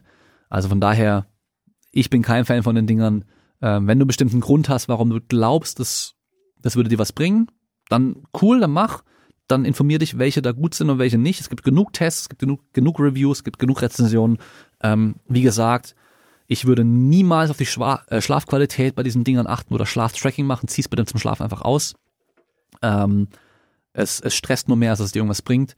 Und ähm, pulstechnisch sind die meisten auch nicht gut und auch nicht genau. Ähm, einfach über die Art und Weise, wie sie den Puls messen, durch dieses Licht und dann den Blut, beim, bei dem Blutfluss dann, die Varianz dann, darüber den Puls halt eben messen. Ähm, das heißt, das Einzige, was sie dir irgendwie wirklich zeigen können, ist halt deine Bewegung, deine, deine, deine Schrittzahl. Und da reicht halt auch schon das günstigste Xiaomi Mi Band 4 oder 5 oder was es da auch mittlerweile gibt. Die können relativ, relativ genau deine Schritte zählen. Die kosten, glaube ich, 20, 30 Euro. Ich habe so ein Ding auch zu Hause liegen, nach zwei Wochen nicht mehr angezogen, weil der Akku leer war und ich nicht mehr aufgeladen habe. Ähm, ja, also von daher auch Notifications anzeigen und wenn jemand anruft, bimmeln und so weiter, das ist alles nur mehr Stress als sonst irgendwas. Also von daher, ich bin kein Fan davon. Und die letzten zwei Fragen, äh, nicht mehr, nicht mehr Sport, sondern einfach allgemein. Was ist dein absoluter Hass, Anime oder Manga-Charakter? Ähm, und puh, ich muss, muss überlegen, wen kann ich denn überhaupt nicht leiden? Ähm, keine Ahnung. Die ganzen Manga, die ich lese, da sind einfach keine solche, solche Charaktere drin, die ich irgendwie so wirklich hasse, weil sonst will ich gar nicht lesen. Aber was ich sagen kann, was viele, was viele irgendwie voll nicht verstehen können, ich finde Death Note richtig scheiße. Ich finde Death Note war richtiger Müll. Und ich fand den, den, diesen L, diesen Light Yagami, glaube ich, hieß der ja, und eben den anderen, diesen Bösen dann, die fand ich beide so richtig schlimm, richtig nervig. Also, das wäre so mein, mein Hass-Manga oder Hass-Anime auf jeden Fall. Äh, Death Note. Richtig schlecht. Und letzte Frage, magst du Konzerte? Und wenn ja, welche Künstler hast du schon live gesehen oder möchtest du noch live sehen und schon mal Moshing und Stage Diving gemacht? Und ja, ich mag Konzerte auf eine Art und Weise ja und auf andere, Art und Weise nein. Also ich mag Konzerte, weil es halt geil ist, die Musik und die Band live zu sehen und live zu hören, weil es einfach nochmal was anderes ist und die Energie, die man da verspürt. Ähm, ich sage das immer wieder, wenn ich, jedes Mal, wenn ich auf einem Hatebreed-Konzert war, habe ich richtig Bock zu trainieren, weil halt die gehen auf die Bühne und da kommt einfach so eine Energie von der Bühne von denen, dass du einfach Bock hast zu trainieren, Bock hast was zu machen, Bock hast dich zu bewegen so. Und das ist richtig geil. Was ich aber nicht so mag, ist halt eben einfach diese riesen Menschenmenge. und alle sind verschwitzt und eklig und keine Ahnung was und das muss halt auch nicht irgendwie sein, aber in dem Moment ist es auch noch wieder egal. Also ja, ich mag Konzerte. Und ja, welche Künstler hast du schon live gesehen? Ähm, ich habe live gesehen mehrmals Rise of the North Star Eine meiner Lieblingsbands. Richtig geil. Dann habe ich live gesehen Suicide Silence, aber nicht mit Mitch, also mit dem alten Sänger, sondern halt mit dem neuen Sänger, der von All Shall Perish ehemalig war. All Shall Perish habe ich auch live gesehen, damals, als sie noch richtig geil waren. Ähm, wen habe ich noch live gesehen? All That Remains. Richtig geil. Und ich habe mit Phila Bonti danach, also mit dem Sänger, auch ein bisschen gesprochen noch kurz, hat mir ein Autogramm gegeben und sowas. Live richtig krass gesungen, also wirklich mega krass, richtig, richtig geil gewesen. Dann habe ich live gesehen Hatebreed mehrmals. As I Dying habe ich live gesehen, zusammen mit äh, Darkest Hour, auch einer meiner Lieblingsbands. Beide damals im neuen Album, richtig, richtig geil gewesen, in einer geilen Halle mit einem guten Sound auch. Dann habe ich Bleeding Through, I Killed a Prom Queen, Caliban und All Shall Perish eben bei einem Konzert live gesehen. Nira, auch eine deutsche Band, äh, als Überraschungsgast bei My Thoughts, Abschiedskonzert vom Sänger. Äh, und die kam als Black Metal Band auf die Bühne, komplett mit Ledermontur und voller Nieten und weiß geschminkt und schwarz geschminkte Gesichter so. Das ist schon so, oh nee, jetzt kommt irgendwie so, so eine komische Black Metal Band, was nicht so mein Fall ist. Ähm, und dann höre ich so, man denkt so, hey, warte mal, das kenne ich doch. Dann war das einfach halt Nira, die Band, ähm, hat sich verkleidet als Überraschungsgast so. War auch richtig geil. Und ähm, lass mich überlegen, was habe ich noch live gesehen? Äh, Eskimo Callboy habe ich live gesehen aber damals noch mit dem alten Sänger. Ähm, oh, wie heißen sie? Any Given Day damals auch. Ja, also es waren bestimmt noch ein paar mehr, die ich live gesehen habe. Ich kann mich nicht mehr dran erinnern, glaube ich. Und äh, was ich live gesehen habe zum Beispiel auch war Maria Mena. Ich glaube, die werden viele gar nicht mehr kennen von euch. Äh, die habe ich live gesehen. Und die war auch krass. Die hat richtig, richtig krass gesungen. Äh, es war, war live im Jazzhaus in Freiburg. Das war 2000, puh, wann war denn das? Da war ich, glaube ich, 18 oder gerade 19, ich weiß nicht genau, also schon, schon ein bisschen länger her, 2006, 2007 irgendwann, war, glaube ich, mein erstes Konzert, auf dem ich war, wenn ich mich nicht täusche. Maria Mena, ja, richtig gut gesungen live, also das war auch richtig krass. Und sonst, ah genau, Jacuzzi, das war eine Ska-Punk-Band aus äh, Pforzheim und Umgebung, für die war ich Fotograf für mehrere Konzerte. Und die waren auch geil. Da war nämlich der Drummer, war der Arbeitskollege vom großen Bruder von meinem Kumpel. Und darüber sind wir bei denen Fotograf gewesen. Ähm, und waren dann auch im Pforzheim in der großen, äh, in der großen Halle dort. Bei einem Konzert, wo sie dann mit einer, ich weiß gar nicht mehr, wie die anderen hießen, aber die größte Ska-Band in Deutschland irgendwie. Oder so die bekannteste, größte, die auch europaweit, weltweit, glaube ich, erfolgreich waren. Die waren dann auch noch mit dabei. Und Jacuzzi war cool. Also das hat auf jeden Fall auch Bock gemacht, auf der Bühne ähm, zu fotografieren und sowas. Backstage sein und alles drum und dran. Aber ja, genau, das war so meine, meine Konzerte. Und wen ich gerne noch live sehen möchte, boah, keine Ahnung. Ich war, ach stimmt, oh, ganz vergessen. Lionheart habe ich auch schon mehrmals gesehen, live. Und Nasty, äh, auch sehr geil gewesen immer. Und ähm, Moschen sowieso immer. Ähm, das Problem ist bei mir immer nur, mein Handy muss jemand nehmen und meine Brille muss jemand nehmen. Und meistens, mittlerweile habe ich halt immer Kontaktlinsen drin, aber mein Handy muss halt trotzdem jemand nehmen. Und äh, deswegen war mal blöd, wenn ich alleine auf dem Konzert war, weil ich dann halt niemand hatte für mein Handy. Und dann muss ich natürlich ein bisschen langsamer machen, ein bisschen aufpassen. Und ich habe auch mal eine Uhr verloren auf einem Konzert. Das war noch eine, damals so eine Metalluhr mit so einem Metallband und sowas. Die ist dann einfach abgerissen. das war bei All That Remains sogar, glaube ich. Da habe ich nämlich am Schluss dann die Uhr Nee, ein Stück vom Band habe ich noch gefunden, aber den Rest nicht mehr.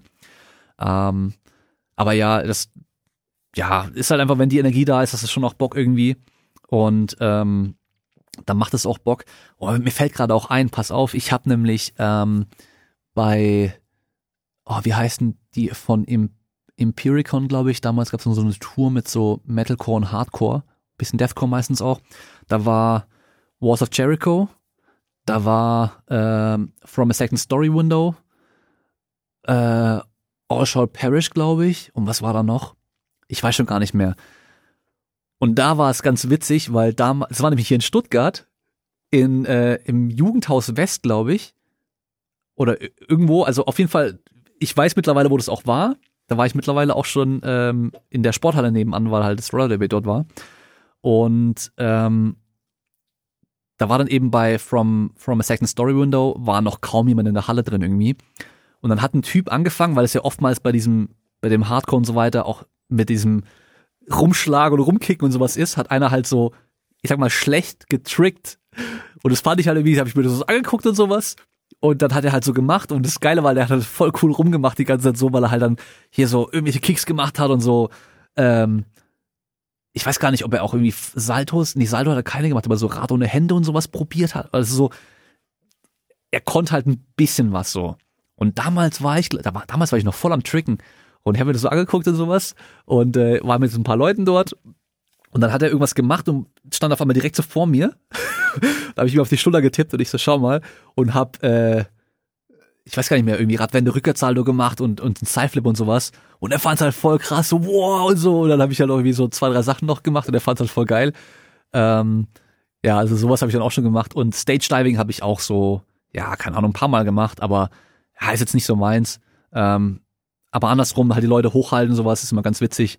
Ähm, genau, einmal stand ich dann auch irgendwie ähm, so im Moshpit und einer, einer so auf meine Schulter geklopft so und zu mir so macht ich soll irgendwie so hoch äh, werfen irgendwie, weil ich war halt war da irgendwie der Größte, der da drin stand und ich sehe, okay, komm, dann hat er einen Anlauf genommen, Räuberlein habe ich ihn dann so voll hochgeworfen, auf die Leute draufgeworfen, dann hat er halt Stage Diving gemacht und dann kamen halt gleich zwei, drei andere, haben sich angestellt und wollten auch noch, ja, und ich fand es immer lustig, früher sich äh, mich einfach in die Mitte zu stellen und so Fels in der Brandung sein. Das heißt, alle, die kommen irgendwie, die, die hau ich weg und lass mich nicht bewegen von denen so. Aber ja, im Endeffekt einfach irgendwie bewegen, wie es halt Bock macht und es macht halt Spaß dann so. Aber was ich nicht leiden kann, das gibt's ja auch mal wieder, wenn dann Leute da hinkommen, um sich zu kloppen irgendwie. Das finde ich halt immer ein bisschen assi. Ähm, war, war schon damals irgendwie auf kleineren Konzerten, wo dann irgendwie wurde gesehen, dass Leute so Hip-Hopper, sag ich mal, von den Kle von Klamotten her, gehen irgendwie auf ein Hardcore-Konzert, weil sie halt wissen, okay, da können sie sich halt kloppen so.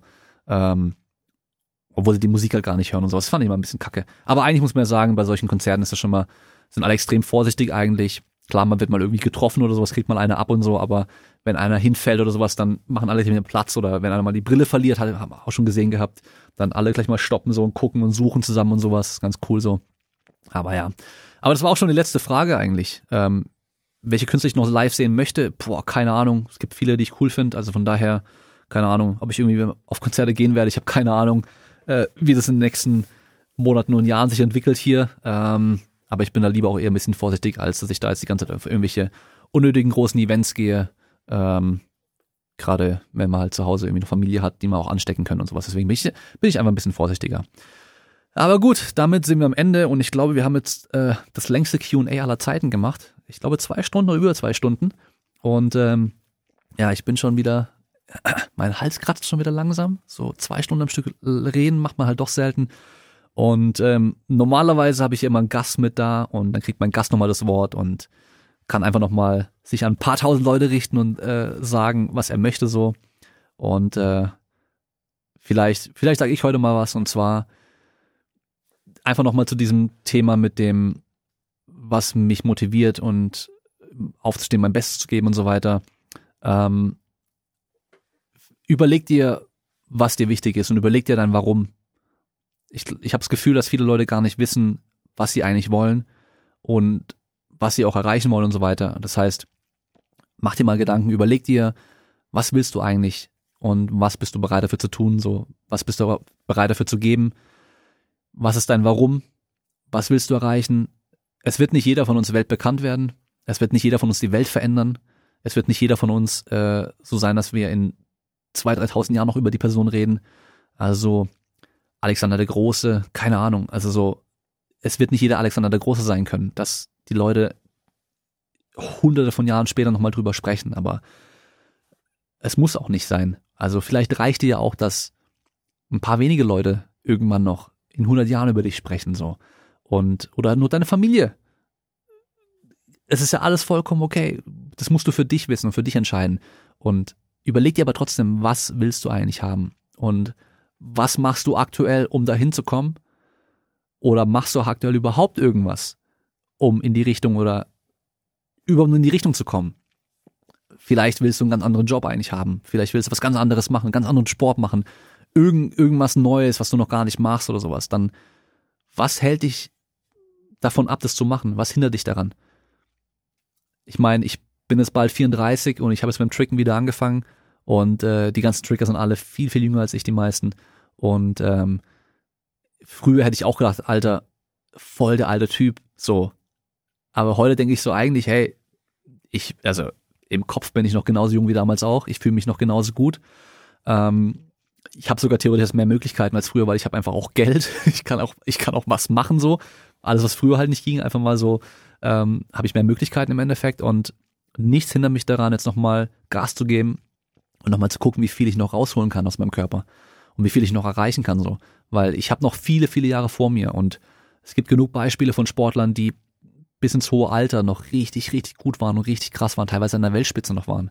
Und da gibt's echt einige. Ich habe ähm, gestern erst einen Podcast angehört, den Honeydew Podcast mit Ryan Sickler und zu Gast war Tony Hawk. Und der ist jetzt auch 50 oder über 50 und geht immer noch ab. Und es hindert niemanden daran, so wie er auch, noch Gas zu geben und weiterzumachen. Und Tony Hawk, über den wird auch jeder noch sprechen, auch in 100 Jahren und 200 Jahren noch, wer mit Skateboarding zu tun hat. Auf jeden Fall. Auch wenn ich nicht der Tony Hawk des Podcasten oder das keine Ahnung was sein werde, so. Ich weiß halt, ich will, ich will den be besten Podcast machen mit dem besten Klang. Das ist mir auch immer wichtig. Also ich will, ich will der be beste Podcaster sein. Ich will der beste Papa sein. Und ich will jetzt noch so gut wie es geht werden im Tricken. Ich werde nicht der beste Tricker der Welt werden können. Ist eh mal subjektiv, wer der Beste ist. Aber ich weiß auf jeden Fall, ich, es gibt ein paar Sachen, die ich noch erreichen möchte in dem Sport, die ich noch schaffen will, die ich noch, also Tricks, die ich noch stehen möchte. Und ähm, ja, überleg dir, was du willst. Und dann guck, was du machen kannst, was du bereit bist dafür zu tun. Und dann mach's. Also es hindert dich niemand daran. Das Leben ist zwar kurz, aber das Leben ist auch lang und wir haben genug Zeit. Also von daher, mach was. Und äh, damit sind wir am Ende von der Folge heute. Und äh, auf die nächsten 200 Folgen. Wer weiß, vielleicht werde ich mein Leben lang noch podcasten, ich weiß es nicht. Vielleicht werde ich auch übermorgen aufhören, ich habe keine Ahnung. Aber auf jeden Fall sage ich jetzt erstmal auf die nächsten 100 Folgen vielleicht. und äh, dann hören wir es wieder beim nächsten Mal und bis dahin, bleibt stark.